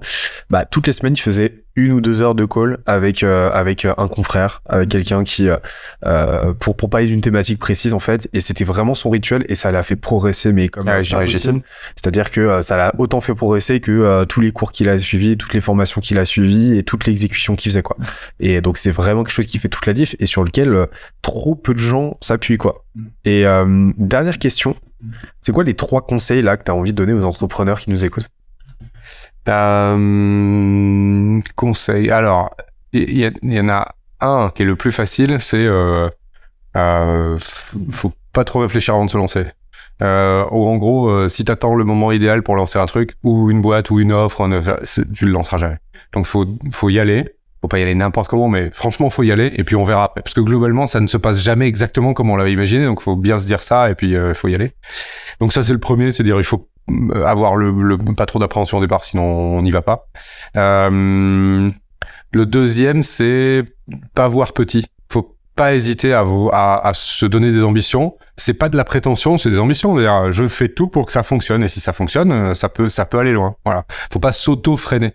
Je, moi, je trouve qu'il y a plein de gens qui s'auto-freinent en disant ah, attends, attends, on va faire, on va faire ça d'abord, on verra après parce qu'ils, je sais pas, ils se disent que euh, ils veulent pas aller aller trop vite ou passer pour ceux qui veulent aller trop vite, etc. Et je pense que c'est souvent une, c'est souvent une erreur. Faut, faut pas avoir peur de d'avoir des ambitions. C'est une posée normale, mais d'avoir des ambitions. Euh, voilà. Et le troisième, c'est plus sur un plan perso. Faut être très attentif à son équilibre. C'est hyper important parce qu'on peut quand même euh, y passer beaucoup de temps, parfois trop, euh, laisser beaucoup d'énergie et euh, quand même être entrepreneur, ton énergie, ce que tu vas toi dégager, a une influence directe dans une dans une boîte. Tu vois, si toi t'es pas bien à la réunion du lundi matin, tu vas la faire de travers et, et en fait tout le monde a un peu cette, impression de truc c'est pas bien fait. Donc il y a quand même une, une, euh, l'importance en fait de la bonne énergie, le bon état d'esprit. Et ça, quand tu commences à manquer de sommeil, quand tu commences à avoir des angoisses, quand tu etc. Là, là, tu y es plus. Donc en fait, il faut être assez attentif. Faut pas dire on verra après et tout endosser quoi. Faut être assez attentif à son équilibre parce que être clairvoyant, être serein et, et être euh, et être euh, tu vois en bonne santé, en bonne énergie, c'est hyper important. Ça a une influence sur la boîte qui, je pense, est assez directe. Difficile à mesurer, mais directe. Et la, la première compétence d'un CEO pour moi, d'un entrepreneur, c'est de savoir rester en selle déjà. Ouais. Déjà, c'est la, la base. Écoute, merci, euh, merci beaucoup pour. Euh, Avec grand plaisir. Merci à toi pour ce moment. Franchement, c'était euh, très cool de pouvoir discuter. Et, et, ça me fait très plaisir de parler, d'avoir parlé prospection, d'avoir parlé réinvention aussi et restructuration parce que c'est deux sujets au final dont on a parlé, dont on parle assez peu d'une manière générale. Donc trop trop cool. Qu'est-ce qu'on peut te souhaiter là pour pour l'année prochaine? Bah, une chouette année où on va mm, kiffer ce que l'on fait. En fait, je me dis, on a toi, on a beaucoup construit. Maintenant, on a envie de envie de se payer, c'est-à-dire de se régaler, à faire euh, une année complète, euh, à bien progresser, à être bon dans ce que l'on fait. Et, euh, et, comme on a envie de faire d'autres trucs, on va diversifier nos activités au cours de l'année et donc faire des choses dont on a envie. Voilà. Parfait. Eh ben, Jean-Michel, merci. Merci à toi, Bona. On se dit à très très vite pour un prochain épisode. Vous savez, il y en a très souvent, hein. Peut-être trop. Non, jamais trop. Salut à tous. Ciao. J'espère que l'épisode t'a plu autant que ça nous a plu de l'enregistrer et le produire. Si c'est le cas, oublie pas de nous laisser une petite note et euh, de le faire tourner autour de toi. Ça nous aide énormément à faire connaître le podcast, à nous faire connaître et à prêcher la bonne parole d'une croissance saine, durable et rapide. En attendant le prochain épisode, on se donne rendez-vous sur scalezia.co, s c a l e z i où tu découvriras des cours, des vidéos et des lives en libre accès pour t'aider à faire décoller ta boîte comme jamais. C'est notre promesse, c'est ça qu'on aime faire et on va continuer de le faire. On se dit à très vite. Bye bye.